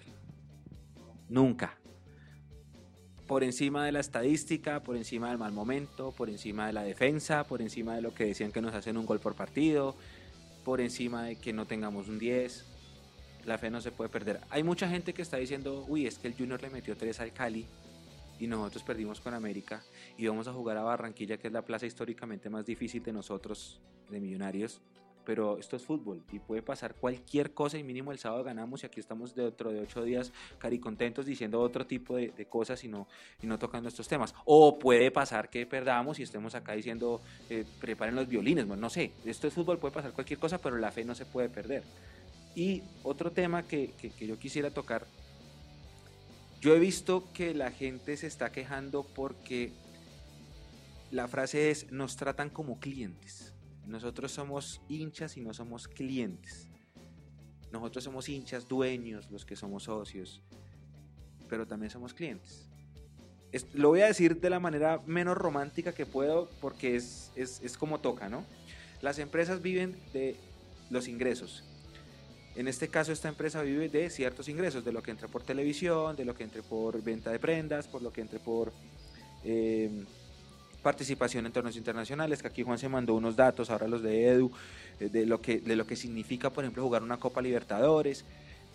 Tienen diferentes tipos de ingresos y entre esos está el ingreso de sus clientes. Y Millonarios es una empresa, como un banco es una empresa, como una empresa de, eh, de telecomunicaciones, somos empresas y tienen clientes, ¿sí? ¿A dónde va el tema? El tema es que sí, somos clientes. Nosotros compramos los productos de la marca. Compramos un abono, compramos una camiseta, compramos la chaqueta, compramos la suscripción al embajador dorado. Somos clientes. Pero ¿en dónde está el tema? El tema es que hay clientes VIP y todas las empresas manejan un cliente VIP y al cliente VIP lo consienten. Entonces el banco llama a sus clientes VIP a ofrecerles descuentos en su tasa de interés. la empresa de, de servicios móviles llama a sus clientes a ofrecerles paquetes gratis de navegación. Eso es lo que falta, listo. Si somos clientes, porque si somos clientes, duélale a quien le duela, somos clientes. El cliente hay que, hay que consentirlo al VIP. Por ejemplo, alguien decía que alguien decía esto, eh, miren este Juan Camilo, nos trata como malos clientes. Alguien decía, oiga, si, si al estadio están yendo 12 mil y no está yendo más, pues hagan un gancho para que el abonado lleve a alguien gratis. Consientan al abonado, consientan al socio. Eh, al embajador dorado lo consienten todo el tiempo, pero consientan al abonado, consientan al cliente, sobre todo a ese cliente VIP. Sí, somos clientes. Eso no lo vamos a quitar porque financieramente así funciona este negocio y esto se llama administración de negocios. Esto no, no está mal, no es un pecado decirlo, somos clientes. El hincha es un cliente de la institución que consume su producto y consume su marca, pero consiéntanlo al cliente VIP porque va a pasar eso, que cada vez van a haber menos clientes VIP que van a preferir la comodidad de un sofá para ver los partidos de fútbol. ¿Por qué? Porque económicamente es mejor, porque si tienen dos hijos o porque le ponen un partido a las 8 de la noche un domingo que es mortal para ellos. Entonces hay que consentir al cliente, eso es todo. Y ese tema de consentir al cliente, y usted lo notaba, yo vengo inmediatamente a la memoria las aerolíneas, por ejemplo. Que usted, si usted viaja todo el tiempo con ellos, le dan eh, un ascenso en, primera clase y usted se siente como el más, ¿sí? Ese tipo de cosas son las que tenemos que tener en cuenta. Eh, Álvaro nos decía por acá, eh, Nico, ayúdame devolviéndonos un poco con los comentarios, porfa. Álvaro nos estaba comentando, Álvaro Prieto nos dice, 12 mil millones de pesos son 3.5 millones de dólares. Eso se hace vendiendo un jugador bien vendido, pero para venderlo bien hay que mostrarlo. Para mostrarlo hay que ser competitivos, campeones, de acuerdo. ¿Qué mejor vitrina que la Copa Libertadores de América? Porque es que dejémonos de joder. Nosotros no vamos a vender a Wilker porque le saque siete balones de gol al Huila en ese estadio de Neiva. No jodamos, hermano. Eh, también decía por ahí mm, Álvaro, y para eso se necesita una hinchada apoyando y presionando al rival. Eh, Henry Fabián Ruiz dice, acá así entremos de octavos, pero clasifiquemos, porque si no es campeón, es fracaso. Si no entramos a los ocho, es mega fracaso. Y aprovecho ese, ese, comentario que hace Henry eh, para mirar acá los datos que nos está mandando Juan C. Gómez del costo de no pasar a los ocho. Si se establece un precio promedio de 80 mil pesos, que los asistentes al estadio pagan por ir al Nemesio, y se calcula una asistencia en promedio de 19 mil personas, porque son cuadrangulares, uno diría, pues va más gente, ¿no? Eh, se tendría una taquilla por partido de unos 1.520 millones de pesos. Nada más por haber dejado de entrar a los 8 y si se superaran las fases de cuartos y semifinal, el haber tenido tres partidos de local en los playoffs hubiera significado un ingreso de alrededor de unos 4.500 millones de pesos que se dejaron de percibir. Eso es simplemente por no entrar a los 8. Ahora, pasemos a la siguiente etapa, que es la que todos estábamos y estamos esperando todavía, pasar a la Copa Libertadores. ¿Cuál es el costo de no pasar a la Copa Libertadores? La Confederación Suramericana de Fútbol entrega 300 mil dólares al campeón de cada una de las ligas del año como premio por clasificar a la Copa del siguiente año. Por eso yo decía que hay que llegar como campeón y no por reclasificación, porque no creería que el de la regla también le den plata. Fase de grupos. 600 mil dólares por partido de local. Y a eso súmele la taquilla. Y muy seguramente los derechos de televisión. Luego, octavos de final, 750 mil dólares más taquilla. Cuartos de final, 950 mil dólares. Semifinal, 1.350.000 dólares. Subcampeón, 3 millones de dólares. Campeón, 6 millones de dólares. Ok, puede que no estemos para campeón de Libertadores. De pronto ni siquiera para subcampeón pero no jodamos que no podemos llegar a unos cuartos de final, por ejemplo, donde sean casi un millón de dólares por jugar esa llave. Ahí está la plata. Pero es que para llegar a la Copa, y lo hablábamos hace un par de programas también, uno tiene que ser un equipo copero. ¿Cómo es copero? Jugando las copas. Para llegar a jugar las copas, usted tiene que tener jugadores de copas, ¿sí? Y en este momento, no sé si nuestros jugadores están yendo desde copas, porque... Sí tuvimos, sí tuvimos jugadores de copas, pero por favor. Sí tuvimos. Entonces, yo creo que esas son las cosas que, que muy seguramente Millonarios debe estar revisando y los, y los, los directivos deben estar mirando. Mao Ojea nos decía, muchachos de Mundomillos, muchas gracias por usar su tiempo libre para darnos este gran programa. Mao, realmente es, es un gusto y es un placer y sí, estamos, estamos dedicándole tiempo a lo que nos gusta y a estar con ustedes, dejando a nuestras familias por un ratico nada más. Eh, y esos son el tipo de cosas que también construyen hinchada y que también eh, así a mucha gente no le guste lo que muchas veces tiramos en nuestras editoriales. Esto es lo que hace también que Millonarios sea tan grande que nos reúne aquí un martes a las 8 de la noche eh, para dejar otras cosas. Y yo, por ejemplo, yo debería estar viendo el, el- estreno de Metallica en cine, tenía unas boletas de un gran amigo que me regaló, pero aquí estamos comprometidos con la causa, perro. Juan Sebastián Gómez, Juan se dice, 26% fue la taquilla en el 2018, 12 mil millones de 46 mil millones. Fernando Triviño, en todo este año no recuerdo que hayan hecho lo de llevar a los niños al estadio gratis. Sí, de acuerdo, de acuerdo. Y esas son yo creo que las cosas que también molestan un poco porque cuando se le plantean estas cosas a los, a los directivos en las asambleas de socios, sí se nota una posición muy radical y muy fuerte de que no van a haber beneficios para socios porque ya los tuvieron y ya no los aprovecharon, entonces ya de malas. Y si quieren fidelizar, pues lo, usted fideliza a los, a los más chiquitos. Y no solamente bajándolos a patear un penal, vuelvo y lo digo, ¿sí? Yo crecí fidelizado con Millonarios después de un partido contra el América. Miércoles, si mal no recuerdo, ocho y media de la noche, era Copa Colombia, perdimos y así todo salía amando a Millonarios. Perdimos por penales. Yo me acuerdo que fue Cerve León Cuesta, si mal no recuerdo, el que botó el penal en el arco sur y pegó en el vertical derecho, si mal no recuerdo.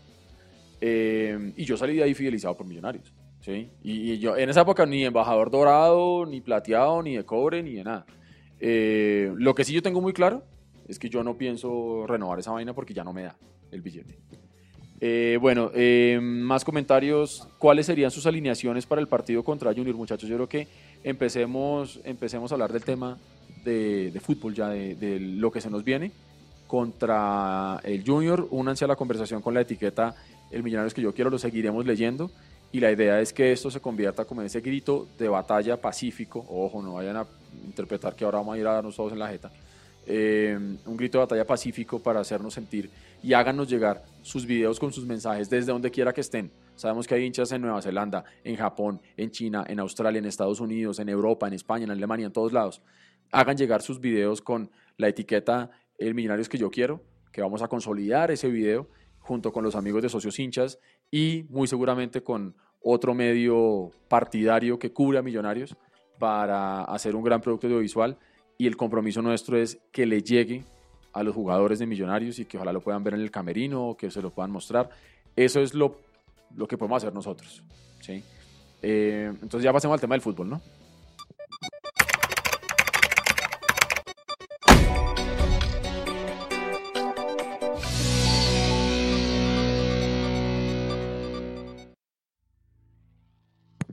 Bueno, Mechu, se nos viene Junior en Barranquilla.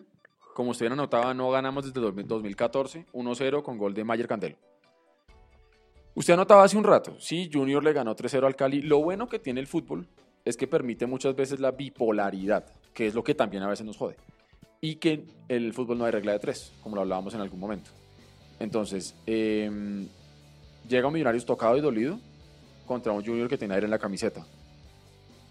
A mí lo que me preocupa, más que el rival, más que el lugar, más que la hora, más que lo que sea, es precisamente que yo siento hoy a un capitán del barco, que es el profesor Jorge Luis Pinto, y por ahí creo que era Vivi Sincapié la que nos preguntaba qué opinábamos de, de las palabras en la rueda de prensa de Pinto. Yo creo que por más que uno sea ser humano y lo que usted quiera, Pinto mostró debilidad, y yo lo veo ya como resignado como que, hombre, si clasificamos bien y si no, pues también porque yo ya les dije a ustedes que, que, ya no sé qué más hacer. En ese contexto, ese partido del próximo sábado a las 8 de la noche contra el Junior no va a ser nada fácil. No, no va a ser nada fácil, como no es fácil nunca ningún partido contra el Junior, así Junior venga muy mal o así nosotros vengamos muy bien. Millonarios, para los que no saben, fue el primer equipo en dar la vuelta olímpica en el Metropolitano allá en el 88, cuando empató contra Junior 1-1 gol de Manemerac. Mm, pero Barranquilla es la plaza más, más difícil históricamente, ya lo, lo, dije alguna vez y lo repito. Eh, va, va a volver Ortiz, que hizo un gol en la gira contra Haití y luego Costa Rica empató los dos partidos, no pudo con Curazao. Costa Rica tiene que tener una crisis de resultados porque no pudo ni con Haití ni con Curazao. No, no con Bueno, pero es, sí, tampoco, también. Vuelve Fariñez, eh, Venezuela sí ganó sus dos amistosos, vuelven los dos, entonces bueno, tendremos a, Fariñez, tenemos a Ortiz en un buen momento, ojalá que lleguen. Mm, el partido no es nada fácil teniendo en cuenta las circunstancias. ¿A qué me refiero? Hace tres semanas Junior estaba fuera de los ocho, hoy es segundo. Hace tres semanas Millos estaba peleando el primer lugar de la tabla, ahora séptimo. Realidades distintas, en cuatro fechas pasan muchas cosas. Yo lo decía en mi, en mi columna, nosotros nos burlábamos hace un mes de Santa Fe que iba a subir a la B y ahora solo hay dos puntos de diferencia con el vecino. Por todo hay un montón de factores que, que juegan. Va a ser un partido difícil, pero como dice, dije hace un rato, no se puede perder la fe y hay que confiar en este grupo de jugadores que ojalá puedan ganar este partido. Algunos dicen que el empate sirve. Lo que pasa es que porque hay mucho enfrentamiento directo entre los que están peleando, ¿no? Pero como dijo Maca, el horario no importa, puede ser a la una, hay que ir por tres puntos al Metropolitano, Andresito a pesar de ser un partido, bueno, bastante atractivo, a pesar de que el Junior es un rival complicado, también hay que tener en cuenta que es un equipo que no ha mostrado tanta regularidad como en otros torneos. Ya como usted lo decía, va cuarto en la tabla de posiciones, tercero el América de Cali con el triunfo frente a Millonarios del sábado pasado, y es un equipo que también, como usted decía, fue capaz de ganarle al Cali 3-0 pero fue también eh, a Ipiales y perdió 2-1. Con una nómina mixta, claro está, pero juega semifinal de Copa también, claro está, eh, pero también es un equipo em, que empató frente a la Unión Magdalena en Santa Marta, en ese partido que se jugó en dos días distintos, que también viene a empatar ante el Huila. Es un equipo que no es tan eficaz y no es tan preciso como en otros torneos, como en el mismo torneo pasado o que fue campeón, que es el bicampeón de Colombia en este momento, pero igual es un rival de cuidado. El tema por Millonarios pasa en que no ha logrado afianzar eh, la parte defensiva. En los últimos tres o cuatro partidos se han venido rotando los laterales. Eh, para este eh, partido, para el último partido frente al América de Cali, eh, jugó David Balanta, se lesionó, ingresó Jaramillo, fue, salió expulsado, luego ingresó José Luis Moreno, otro zurdo para la saga. Para el partido del sábado, si no pasa nada extraordinario, regresará Alex Rambal y seguramente hará dupla con Luis Payares, pero no ha habido esa certeza en los jugadores que componen eh, el bloque defensivo de Millonarios, no solo en la parte defensiva, sino también entre los volantes de primera línea. En un partido eh, Duque Jaramillo, en otro partido Carrillo Duque, en otro partido Carrillo Jaramillo. Para este partido van a estar seguramente Duque y Carrillo por la expulsión de Jaramillo el fin de semana pasado. Y, ya, y otra de las partes eh, que hay que entrar a analizar es en el frente de ataque. Para el partido frente a América no estuvo Hansel Zapata, quien es titular frecuente, regularmente en este Millonarios. Juan David Pérez lo intentó por el sector derecho, no pudo, cambió de banda también, no, no se le vio claro. Pero entonces básicamente por estos puntos es que pasa una alineación tentativa, aunque igual es martes, ¿no? Hay que decirlo, una alineación tentativa para el partido del sábado. ¿Cómo se jugaría especialmente en el frente de ataque, Eduardo? Antes de eso quiero leer aquí a, a la gente que se conecta. Lucho Jiménez nos dice con la etiqueta El Millonarios que yo quiero es el que me inculcó papá, un Millonarios que miraba a todos desde arriba. Yo creo que ese fue el que, el que nos enamoró a todos nosotros. ¿sí? Muchos inclusive crecimos en la época en la que no ganábamos nada, pero nos enamoramos de esos colores y, y, eso es lo que, lo que es. Marina Sánchez, Millos, hoy y siempre serás mi pasión. Elmer Bravo 145, muy bueno que sientan los jugadores el apoyo de sus hinchas que tienen apoyo incondicional. Eh, Santiago Vega, Fariñez, si está, bueno, el tema de Fariñez y, ya digamos que como para hablar más de fútbol, eh, yo en algún momento lo preguntaba en estos programas y yo decía, venga, vamos a poner a Fariñez o ponemos a, Jefferson. Y muchas veces acá se ha armado inclusive el sano debate y decíamos, no hombre, uno no puede dejar banqueado al que es titular de una selección nacional. Eh, yo en algún momento he dicho que el momento de Fariñez desafortunadamente no es el mejor y cuando Jefferson ha tenido que salir a tapar, lo ha hecho, a mi modo de ver, mejor. Yo me lo jugaría con eh, Jefferson, pero pues claramente eso no va a pasar. Eh, Rodrigo P., saludos desde Florida, Estados Unidos. Las cosas están difíciles para Millonarios, pero hay que mantener la fe, hay que creer en Pinto. Eh, Gealar 1 desde Twitter, Martínez. Ah, bueno, él nos propone aquí su, su 11 ideal. Póngale cuidado, pues. Jefferson Martínez, Román, Rambal, Payares, Vanguero, Duque, Carrillo, Maca, Pérez, Tico y Zapata. Sí, es muy el equipo tipo. Ahí digamos que eh, Jefferson Martínez sería la gran novedad. Eh, tenemos el tema con Carrillo que bien anotado Andrés. Estamos sin Jaramillo por la expulsión. El problema con Carrillo es que no es netamente de marca. Entonces ahí estamos nosotros regalando una parte del medio campo porque es que entonces a Duque le toca multiplicarse. Pero tampoco le va a dar la opción a un Steven Vega que puede cumplir esta función, pero, Y es que esa es la parte que yo no entiendo. pero no ha tenido rodaje en el torneo. No ha tenido rodaje. Apenas en, en Copa. Y también es entendible. También, a pesar de que ha tenido experiencia, hay que seguirlo llevando en un proceso, ¿no? Exactamente, vea, también nos dicen por acá, Kevin QB, en la conferencia había Pinto derrotado, pero confío en él y se sacará la victoria contra Junior, aunque no sea nada fácil el partido, por supuesto. Eh, Santiago Vega también nos pone acá su once ideal, él sí pone a Fariñez, eh, Rambal, Payares, Román, Carrillo, Duque, Silva, Pérez, Zapata y Ortiz, si está. Eh, a ver, ¿qué más comentarios tenemos acá? Eh, jugando con los parceros.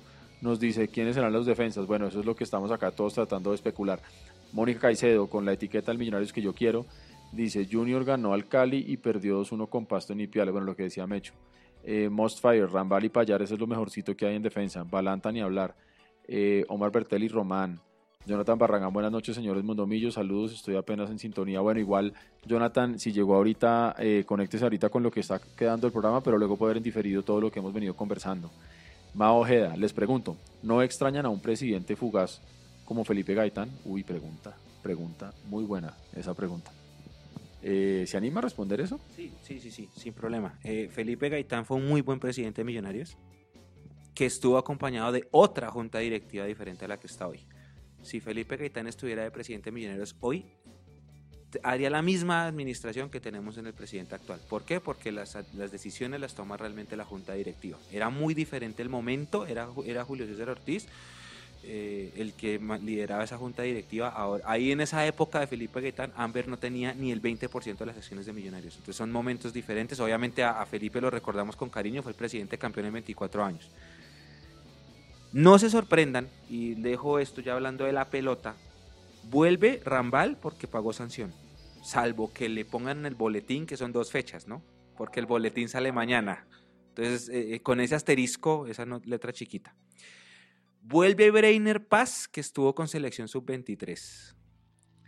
Posiblemente no alcance a estar Balanta porque tiene una contractura. Generalmente las contracturas son 10 días, aunque bueno, uno nunca sabe.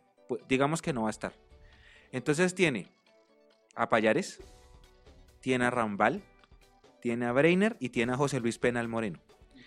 Entonces, no se sorprendan porque como la confianza del equipo está rota y se nota que el equipo está con la confianza por el piso, y lo dejo a, a consideración de quienes están viendo y de ustedes, compañeros, eh, si otra vez se repite la línea de 5 en defensa en Barranquilla, teniendo en cuenta el rival, el clima, el estadio, la posición en la tabla, la necesidad, la confianza rota, los jugadores, etcétera. O si jugamos con esos cuatro en defensa, como varios lo han puesto en los comentarios. No creo, yo me la jugaría de nuevo y creería que Millonarios sale de nuevo con no, con cuatro defensores. De hecho, el experimento de los cinco fue únicamente en Ibagué. Ah, en Santa Marta, sí, señor, también. Y son dos plazas difíciles para Millonarios. pero ya el semestre pasado, en este semestre no, no, no lo había aplicado, al final con Medellín, pero, o sea, desde el principio están esos dos casos. Yo creo que sigue jugando con la línea de cuatro. Después de los dos errores em, que ocurrieron en el partido ante el Tolima, me parece que Pinto se decantaría por la línea de cuatro, aunque falta esperar, ¿no? Y yo le sumo también la necesidad que tenemos nosotros de sumar. Porque es que ir a empatar en Barranquilla, en otras circunstancias, uno firma ese empate y ya está. Pero ahorita como estamos las cosas, yo no lo veo. Eh, nos saludaba por acá eh, Urielito24. Saludos desde White Plains, New York. Lo que perdimos el semestre pasado lo vamos a ganar en este. Esa es la fe que tenemos todos, ojalá que sí. Y dice, recuerden que a Millitos les le gusta diciembre. Es cierto, ojalá estemos celebrando también eh, en diciembre con la 16. Most Fire, que ha estado bien activo y le agradecemos mucho su participación. Arango y Ortiz. Arango quiere jugar y si juega lo hará bien. Ortiz pelea y busca la pelota. Camilo Albarracín, obvio va a poner a Carrillo porque necesita también salida ofensiva y esa le la aporta a Carrillo. El Niño Bernal, buen programa, pero me voy a dormir. Chao, chao hermano, que descanse. Eh, Jonathan Barragán, yo pregunto, ¿será que los jugadores eh, se desmoralizan de jugar en Millonarios de pronto de saber que no los tienen en cuenta en la selección Colombia? ¿Creen que hay persecución en contra de Millos? Ah, yo no diría persecución. Eh, hay un veto. Pero yo digo, seamos honestos. Seamos honestos hoy. Porque el semestre pasado sí estaba yo de acuerdo. El semestre pasado eh, era, eh, fue el semestre de Felipe Jaramillo. Eh, John Duque también estuvo en un nivel tremendo antes de su lesión que ameritaba Selección Colombia. Pero hoy en día Millonarios, lo que hemos dicho siempre, no tiene peso en Di Mayor y tampoco lo tiene la Federación Colombiana de Fútbol para la selección. Si usted me lo pregunta a mí, yo lo veo desde dos perspectivas. Uno, mejor, no me, no me desbaraten el equipo, déjenme quietos para poder jugar. Pero también es cierto que los jugadores que van a selección son los que se terminan valorizando. ¿sí? Entonces, por eso es que a mí se me hace hoy increíble que no hemos podido ubicar a Fariñez. Pero yo sí creo que hay un tema de la selección y a mí en lo personal, la selección Colombia no me hace vibrar. Hoy no me hace vibrar. A mí tampoco, y es porque uno sabe ese tipo de cosas.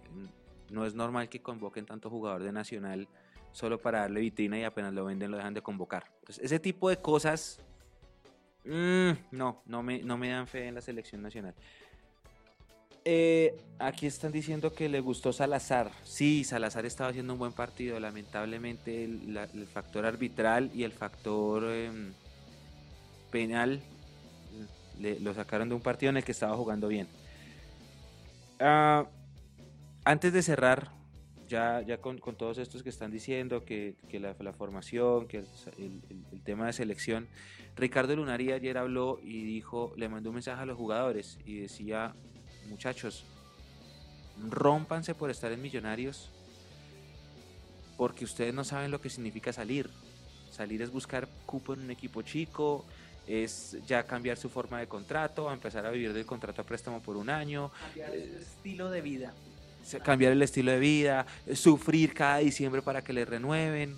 Entonces el jugador debe estar aquí contento porque Millonarios es una institución que paga bien, paga cumplido, les da comodidades, la, generalmente los firman a tres años, entonces no, no crean que estar acá es tocar el cielo con... Sí, es tocar el cielo con las manos, pero hay que mantenerse, no es solo llegar, hay que mantenerse y de pronto ese mensaje que le mandó Lunar a los jugadores, es importante. No se dejen sacar. ¿Y cómo uno no se deja sacar? Rindiendo. Es que no hay otra, no hay otra forma. Esto, no está, esto está inventado hace mucho tiempo. La única forma de, de- de usted quedarse acá, de, de buscar valorizarse, es eso, es rendir. Es rendir para que lo vea el representante, es rendir para que lo vea el del exterior, es rendir para que lo vea el de la selección, es rendir para que su equipo vaya a un torneo internacional que es una vitrina. No, el secreto, no hay secretos. Es rendir. Mm, Viviana dice que, que el mismo esquema de América, pero en vez de Lazo Ortiz. Mm, y aquí dice Álvaro que el mensaje hay que ponerlo en el resumen que vamos a hacer. Reiteramos la invitación a todos para que nos manden sus videos, ya saben, los pueden mandar por redes sociales con la etiqueta El Millonarios que yo quiero o arroba Mundomillos en Twitter, lo pueden mandar por Facebook en nuestro directo, nos pueden mandar al, cor- al correo contacto arroba mundomillos.com, nos pueden mandar los videos simplemente diciendo eh, un mensaje a los jugadores, mándenle un mensaje a los jugadores, mándenle un mensaje diciendo eh, un mensaje de aliento, quedan tres guerras, tres batallas, eh, los apoyamos, mándenle un mensaje, nosotros nos encargaremos de hacer que ellos lo vean. Y con Álvaro, que nos está colaborando desde Socios Hinchas, el mensaje que ponen en el resumen, claro, es que la única forma de uno salir al exterior es rindiendo, no hay otra forma. Numeral el Millonarios que yo quiero, nos dice Andrés Suárez en Twitter, es uno que no trate a sus hinchas como clientes, que se dé cuenta que esto es un equipo de fútbol que mueve pasiones y sentimientos. No somos solo una marca de ropa ni un distribuidor de entradas a un evento deportivo. Em, de acuerdo. De acuerdo, de acuerdo. Yo creo que em, va a seguir abierto eh, la tribuna para el debate, para el sano debate para que sigan comunicándose con Mundomillos y entre ustedes mismos, porque también hemos visto cómo se han generado interacciones entre hinchas que se escriben desde diferentes lugares y, han conversado con la etiqueta El Millonarios que yo quiero. Eh, Mao Ojeda, yo me la juego con Martínez y Fariñez al tiempo. Martínez en el palo izquierdo y Fariñez en el derecho. Qué grande Mao Ojeda. Qué grande. Si yo dije, venga, yo estoy leyendo mal o, o, o de pronto voy a poner a Martínez a jugar como, como Campos, el mexicano que era delantero. Sí, Pero bueno, en un paro y el otro, bueno, sí, puede ser, no sé, no sé. Eh, este Millonario da para muchas cosas y yo creo que en el fondo, pues bueno, eh, eso está bueno, que nos riamos un poco. Reiteramos la invitación a que con la etiqueta El que yo quiero participen en sus redes sociales, nos dejen los mensajes para los jugadores. Vamos a hacer esa campaña nosotros. Muy seguramente, reitero, vamos a unirnos con otro medio partidario que ha manifestado su interés en, generar contenido para llegar a los jugadores, porque en algún momento lo hablábamos también, es muy difícil rendir cuando usted lo hablábamos hoy. Cuando uno tiene, por ejemplo, un jefe que le vive echando la madre todo el tiempo, o usted tiene compañeros de trabajo que le viven echando la madre, o usted sale a la cancha y le están echando la madre, sí, es difícil.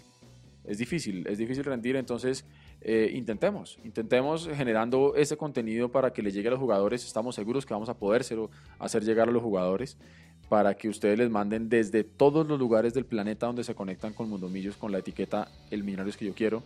Envíenles un mensaje a los jugadores de Millonarios para esos tres últimos partidos en el que nos jugamos el año. No nos jugamos el semestre, nos jugamos el año. Exactamente, precisamente recuerden eh, que Millonarios va a jugar el sábado, este sábado que viene, desde las 8 de la noche en el Estadio Metropolitano Roberto Meléndez de la ciudad de Barranquilla frente al Junior.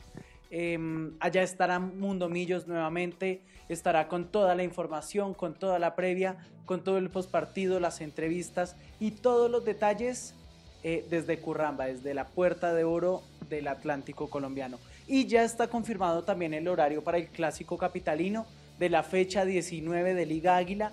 Em, próximo miércoles 23 de octubre, 8 y cuarto de la noche, Estadio El Campín. Un partido importantísimo eh, en, el que esperamos también que todos los hinchas de Millonarios acompañen, eh, que respalden al equipo también. La situación no es, fácil, pero hay que sacar la casta embajadora también desde la hinchada. Y también eh, este fin de semana Mechu juega la sub-20 el partido de vuelta frente a, Unión frente a Unión Magdalena, pero bueno, ¿cómo va esta llave? ¿En qué fase van? Cuéntenos todo sobre la sub-20, por favor. Ayer Santa Fe y Tolima empataron 3-3 acá en, bueno, en Tenjo, que es donde queda la sede de Santa Fe. O sea que Tolima y Millonarios parten como favoritos para jugar la gran final. El fin de semana Millonarios Unión Magdalena, vamos 1-1 en la serie. Allá hizo el gol Luis Paredes, lo pusimos en nuestras redes. Ellos quedaron 3-3, van a jugar Nibagué. Si ganan los locales, la final sería Millos Tolima. Así que Todavía no tiene fecha del partido, no tiene horario establecido, pero lo vamos a comunicar a través de nuestras redes. Si pueden ir, porque Millonarios el plantel profesional va a estar en Barranquilla, a acompañar a los pelados de la sub-20, bienvenidos. Allá vamos a estar con la Cone, con Andrés, con los Molanos si se puede, para que todos vayan a acompañar a la sub-20 que se juega su paso a la gran final. Es la primera vez que jugamos una semifinal en azul y blanco, así que hay que apoyar a esta, a esta camada. Este es este fin de semana. Lo que no se sabe si es sábado o domingo y la hora, pero es este fin de semana. Y antes de cerrar, muy lindo lo que yo viví el 17 de diciembre de 2017. Yo le di la vuelta en la cara a Santa Fe y fue mágico, fue hermoso y fue uno de los dos momentos más lindos de mi vida. Pero estoy aburrido de no poderle ganar a Santa Fe. Ya está bueno. El miércoles ya se tiene que acabar esa racha porque lo necesitamos y porque en serio Millonarios tiene que ganar la Santa Fe siempre. Y cuando digo eso me refiero a que mañana se conmemoran 70 años del primer clásico que le ganamos a Santa Fe y fue 6-3. Entonces, han pasado de ahí 116 clásicos que le hemos ganado, ya es hora de volver a ganarlo. Y con esto me despido, ya es hora de cerrarlo, así que a todos muchas gracias por, la audiencia. Eh, cierra, cierra Edu, cierra Andresito, así que ya saben, el fin de semana acompañar a la sub-20 y el fin de semana toda la buena vibra, porque hasta que la matemática dé hay que tener fe. Yo me uno a ese último comentario. La fe es lo último que vamos a perder. Eh, a veces se ve un panorama gris, oscuro, complicado, difícil, pero ningún equipo nunca ha ganado todos los partidos que ha jugado, como tampoco ha perdido todos los partidos que ha jugado.